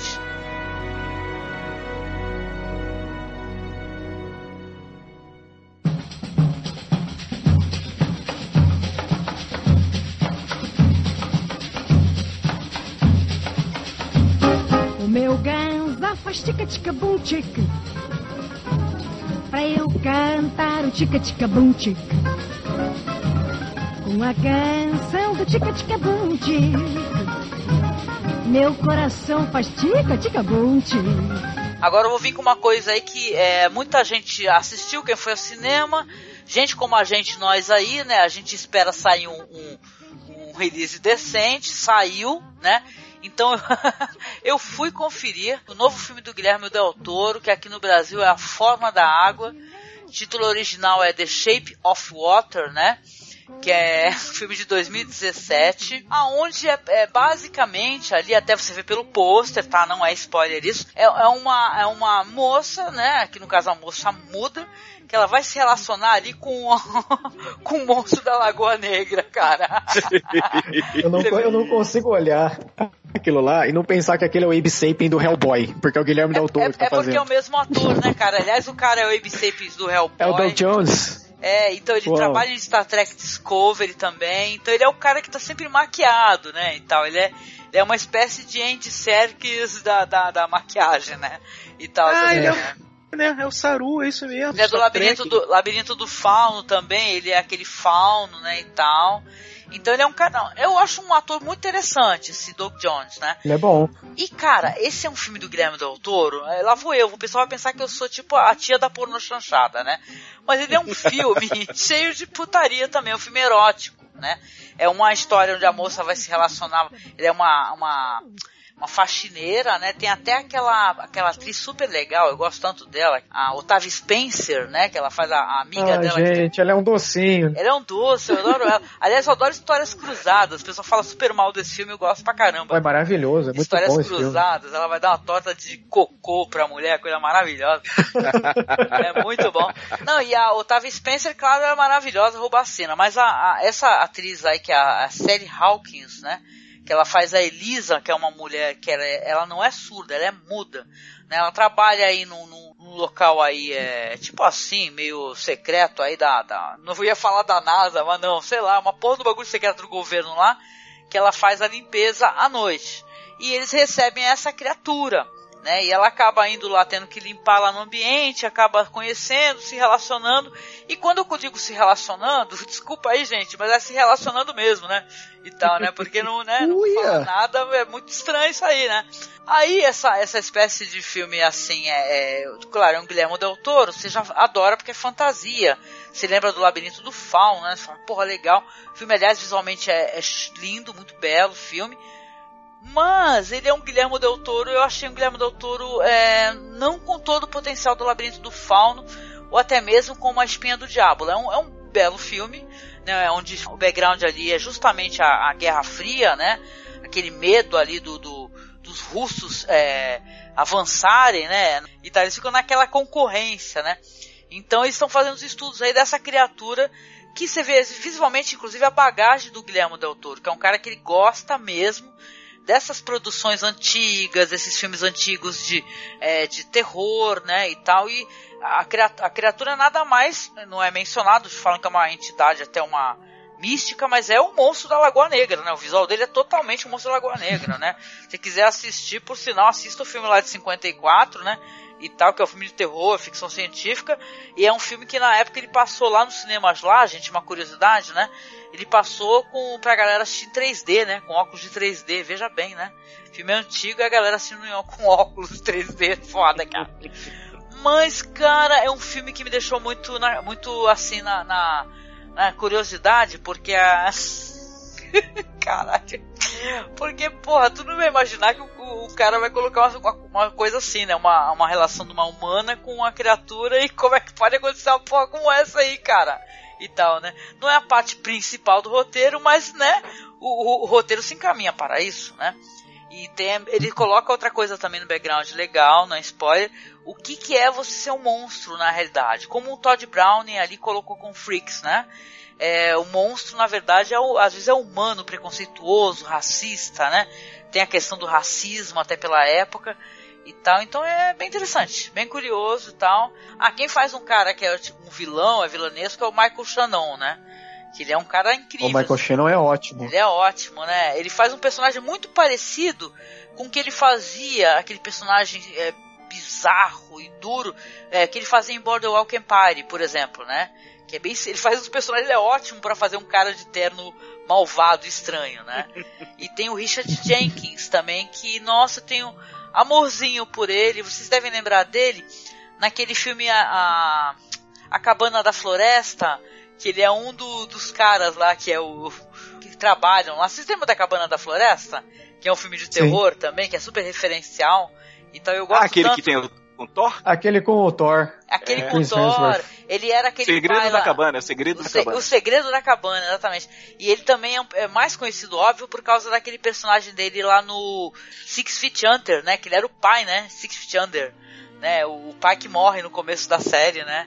E tal. Ele é muito Coveiros, queridinho, é. meu, assim, né? O- Dos coveiros, é. mesmo. Não é É. nem coveiro, eles são os caras da do. Da, da, sei lá, do necrotério lá, e tal, os maquiadores, né, e tal. Sim, sim, É. sim, sim, sim, sim. Pô, é, sei lá, muito interessante. Eu gostei muito da forma da água.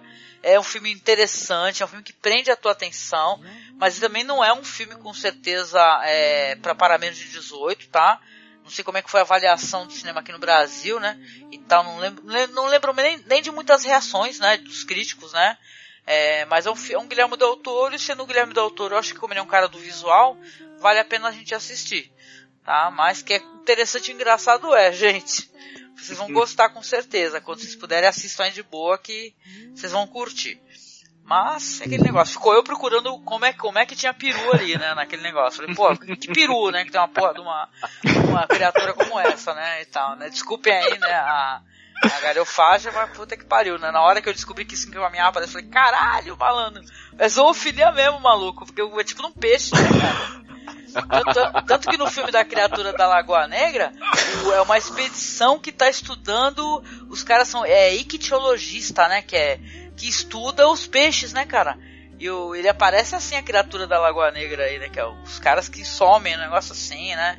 E tal, estuda os animais aquáticos, né? Mas. Ah, Tá aí, tá na mão. mas se, for- se for baseado, se for se o, o Del Toro leu aquele Neonomicon do, do Alan Moore, é bem simples. né? Ai, o negócio da é, pois é. é bem simples. Como é que se resolve, né? Olha, agora, Simples. agora vocês me deixaram curiosa, porque eu não li o Neonomicon. Não li, não li. É, é só, é só Alan Moore falando de, né, de coisas meio É. sombrias das trevas de Cthulhu. Coisas- deixa, deixa eu mandar um link aqui, ô Angélica, pra você ter uma ideia da imagem. Um link Oh, meu Deus. Medo, horror e desespero. É, é um Eu confesso que eu não gosto, mas é interessante. um- um- deixa eu ver se eu, se eu botei a cena certa aqui, né? Deixa eu ver, deixa eu ver. Ch- Deixa eu ver, deixa eu ver. Ah! Se resolve assim. ah, não, então, não, mas tem um momento que a mina, inclusive, ela, ela, ela, ela, como ela é muda, né? ela explica com gestos co- como é que a Pus Paranauê acontece. Deixa pra lá, deixa pra lá. Quem assistir, Cara. quem assistir comenta comigo depois aí. Gente, mas ó, assim, parece que eu foquei somente nisso, na questão sexual, mas ele é um filme que ele é até para além disso, tá? Ele é um belo filme e tal, e traz coisas interessantes. É, uma, é um bom registro de época e tal, tem lindíssimas cenas e tal. A atriz é ótima, ela é muito expressiva. A, a história se desenrola muito bem, ape- é, mesmo tendo essa questão que ela não tem diálogos, né? Ela só tem os gestos, né? Aquela é, libras, né? E tá falando com outro ator. Então é muito legal, cara. É um filme que, tu- que tem vários personagens assim. É um filme muito inclusivo, isso. Acho que a palavra. Ele é um filme inclusivo. A protagonista ela é muda, né? A melhor amiga dela é negra e tal. Tá falando na verdade de, de uma época onde tem racismo. Então é legal, é legal. Um filme para se ver, né? Tal, né? Mas é algo que eu não imaginaria Guilherme Del Toro fazendo, né? Até porque você meio que restringe o seu público, não é? Quando tu tem uma, uma vertente um pouco mais adulta, né? Então, de qualquer maneira, curti, gostei. Vou assistir novamente, futuramente. Certo, gente? Sim. Certo? Eu já vou ver já. Opa. Eu adoro o Del Toro. Ah, eu também, eu também. Eu sou apaixonada pelo diretor. Eu adoro aquele o, A Espinha do Diabo. Puta, eu adoro esse filme, eu adoro esse filme. Não sei se vocês assistiram, que é da, dos molecotes lá e tal. Que ele Sim, tem. sim, sim. Ele tem uma parada muito política, o Del Toro, né, cara? Eu gosto muito disso, porque ele coloca questões políticas nos filmes dele. O Labirinto do Fauno é óbvio, né, cara? E tal, ditadura e tal. O, o- E esse daí também da Espinha do Diabo, a mo- a molecadinha que tá lá naquele vilarejo, tem uma porra de uma bomba, sabe? Que ela tá, tipo, né, ela caiu, mas ela não explodiu. Pô, assistam que vocês vão gostar também, é de terror. O A Espinha Pô, do Diabo. Muito bom. Depois, que, depois daquele final de, de, de- do labirinto do fauno, tá aberto pra tanta coisa, velho, Del Toro, um diretor favorito. Pô, Que rola, né, várias discussões. Morreu, não morreu? Tá viva, não tá viva? Foi pro mundo da fantasia? É, aquilo ali é complicado. Ah, eu não, eu, pra mim a mina morreu, mas bem morta ainda por cima, né? Olha, olha a época onde, olha a época onde o negócio se passa, né, cara, né? Coitada, né? Eu Interessante. prefiro acreditar que ela foi pro mundo da fantasia. É, é legal, é legal essa parada meio lúdica, fantasiosa dele, né? Legal, né? Pô, e, Aham. pre- e prestem atenção aí no Doug Jones, né, cara? Eu não lembro de ter visto ele em nenhum filme sem maquiagem. Que porra é essa, cara? Star Trek É. Discovery ele é um personagem muito legal, que as anteninhas dele ficam levantando, cara. É o Saru. Eu já- É o Saru. É. Eu já vi ele sem maquiagem em alguma coisa, eu só tô tentando lembrar o nome. Mas eu já vi ele atuando sem maquiagem. Mas é sem graça, sem maquiagem. Ah, é? Ah, então é melhor com maquiagem, né? Então, então É tá que, nem bom. melhor. o- é que nem o Gollum lá. Gollum. Ai, acho o amo de o Serkis ainda um pouco mais legal. Sabe o que Sem- eu ia sem falar? Já que tu mencionou o Gollum e o o Andy Serkis, né? Planeta dos Macacos, gente, foi um filme maravilhoso. Puta que pariu. Eu Sem não vi o último. Sem comentários mesmo, porque é foda, entendeu? Bota uma parte de filme que eu o ano inteiro no chinelo. É, ó, assista para ontem, para ontem. Mas o, o Andy Serkis, ele é um ator do caraco. Porque Ele é, é tem- a gente tá falando do Van Gogh, e tem uma série que ele participava também, é, que eu não lembro, mas ele interpreta o Van Gogh. O Van Gogh lendo as cartas do irmão e, e as respostas do Van Gogh. Ele é um, esse diferente, esse, esse é uma questão até de injustiça. O Andy Serkis, até porque o que, como ele faz a captação, né, através do- do- dos aparelhos, assim, inclusive a atuação do- dos filmes que ele participou, seja do Gollum, seja dos Macacos e tal, é ele atuando, é ele, né? Só que é ele com uma outra roupagem ali, né? Mas é tudo ele, os olhares e tal. Eu adorei assistir o Behind the Scenes do Planeta dos Macacos. E é o- esse é outro filme que eu fiquei chorando muito no final. Muito mesmo. muito, né? muito mesmo. Eu fiquei Eu- muito emocionado. É uma trilogia, é uma trilogia para você assistir que você acaba assim, pô, é boa, boa. Boa, Você- é uma boa, trilogia boa. que uma um remake de um, de um que bem feito, um remake bem feito. Ficou legal. Exatamente, exatamente. Muito legal. Ficou legal. Muito legal. Mas Tem o James Franco, né? Tem o James É. Franco. ah, não, menção Tome honrosa. Wiseau, tome Wiseau, tome Wiseau. Menção honrosíssima aí que eu assisti o The Disaster Artist, né? Que é do. Que maravilhoso aquilo, Que é cara. um filme muito divertido, muito divertido.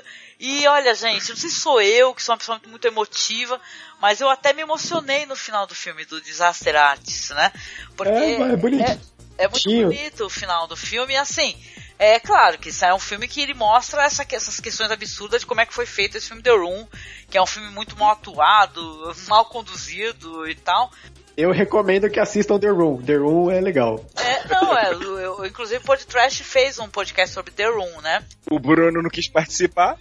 o Bruno não quis participar. Exatamente.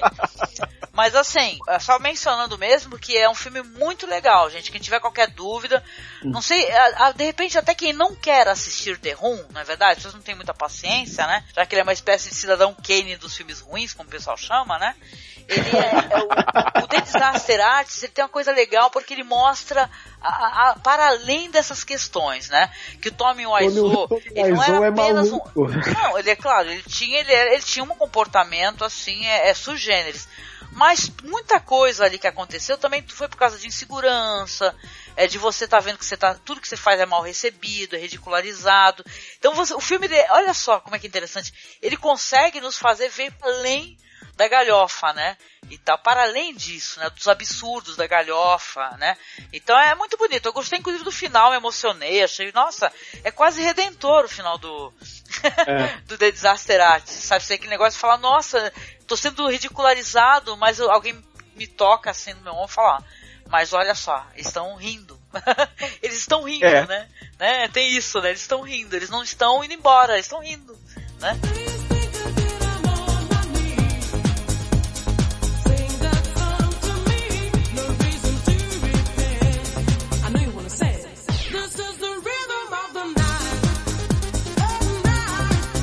É isso, gente. Vamos é, finalizando aqui o nosso podcast. Agradecer ao meu amigo aqui, que eu tava com muita saudade dele, é muito queridão. Você também, viu, Cliff? Mas o Alan, ele é um, é uma, uma espécie de passa, assim, para um montão de projeto nosso. Eu tava com saudade dele, ele fez muita falta naquele podcast de terror. Mas, Alan, muito obrigado, viu, meu amigo, por estar com a gente aqui, viu? Mais uma vez, valeu, viu? Cara, é, um- é sempre um prazer, é, é sempre divertido, dou várias risadas. Me lembro de filmes ruins, como eu me lembrei do Valéria, me lembrei do Conan, felizmente. É, a- conheço filmes bons, vocês, pô, sempre, sempre são indicações maneiras. As minhas indicações são sempre meia, mas a de vocês Não é não, sempre você é são sensacionais, maravilhoso. cara. Não fala assim, Não, não, foi fala foi assim. Não fala assim de você mesmo, não, que eu não deixo. E é isso aí, foi um prazer conhecer o Cliff. Já vi algumas postagens do Cliff no, no- no Facebook. Não Uhum. conhecia ele, nunca tinha conversado com ele, nunca tinha gravado. É, foi um prazer e é isso aí. Quando quiser, é só dar aquele toque no Zap Zap. Zap Zap. Agora a gente tá mais moderno por aqui, é tudo no Zap agora, né? É isso aí, Alan. Obrigada, meu amigo. Valeu mesmo, viu, querido? Valeu. Valeu. E também agradecer ao queridíssimo Cliff, que é o nosso amigo lá do Plan 9, Outer Space. lá do Plano É 9, isso aí. né? O, o Cliff, que ele é super Exato. gente fina. Ó, não apenas participou comigo aqui já em outra ocasião, como eu já fui pra lá participar também, né, Cliff? A gente teve um Isso. tremendo bate-papo. Eu tava lembrando do podcast, Cliff, que a gente gravou juntos, né? Sobre aquele filme absurdo lá do cara que se fantasia de Hitler, né? E tal. Ou é o Hitler, na verdade, na verdade ele, ele é o próprio. É o né? Hitler. Ele é o Ele é o próprio. próprio. A gente teve um bate-papo assim super interessante mesmo, viu? E quero te agradecer, viu, Cliff? Queria que você falasse um pouquinho lá do, do projeto de vocês, apresentasse pra quem não conhece, né, pro pessoal ir atrás. Fala aí, meu querido. Bom, eu quero agradecer, né? Já tava com saudade de gravar com você, Angélica, que eu admiro tanto. e, né, quem quiser, lá, eu sou do Plano 9, né? A gente é um site de cultura pop em geral, então a gente fala de quadrinhos, a gente fala de cinema, mas nós temos assim um diferencial que é a gente fala de política e coloca política em tudo. Então a gente fala de quadrinhos é política, cinema e política, política e política, futebol e política, é tudo com política. Sim. É. e, né, como eu já falei, a gente tem lá nosso especial do Oscar, que logo que sair eu já divulgo, mas é provavelmente pro mês de fevereiro, nas semanas que antecedem o Oscar, a gente vai comentar os filmes que por acaso forem indicados lá a melhor filme. Então quem quiser já ver como a gente fez o do ano passado, já dá uma escutada lá. A gente tem várias coisas, como a Angélica falou, ela já participou de um, tá convidada para participar de todos os outros que ela achar que ela quer gravar com a gente também. É só, é só dar um toque. E Sim. é isso aí, obrigado.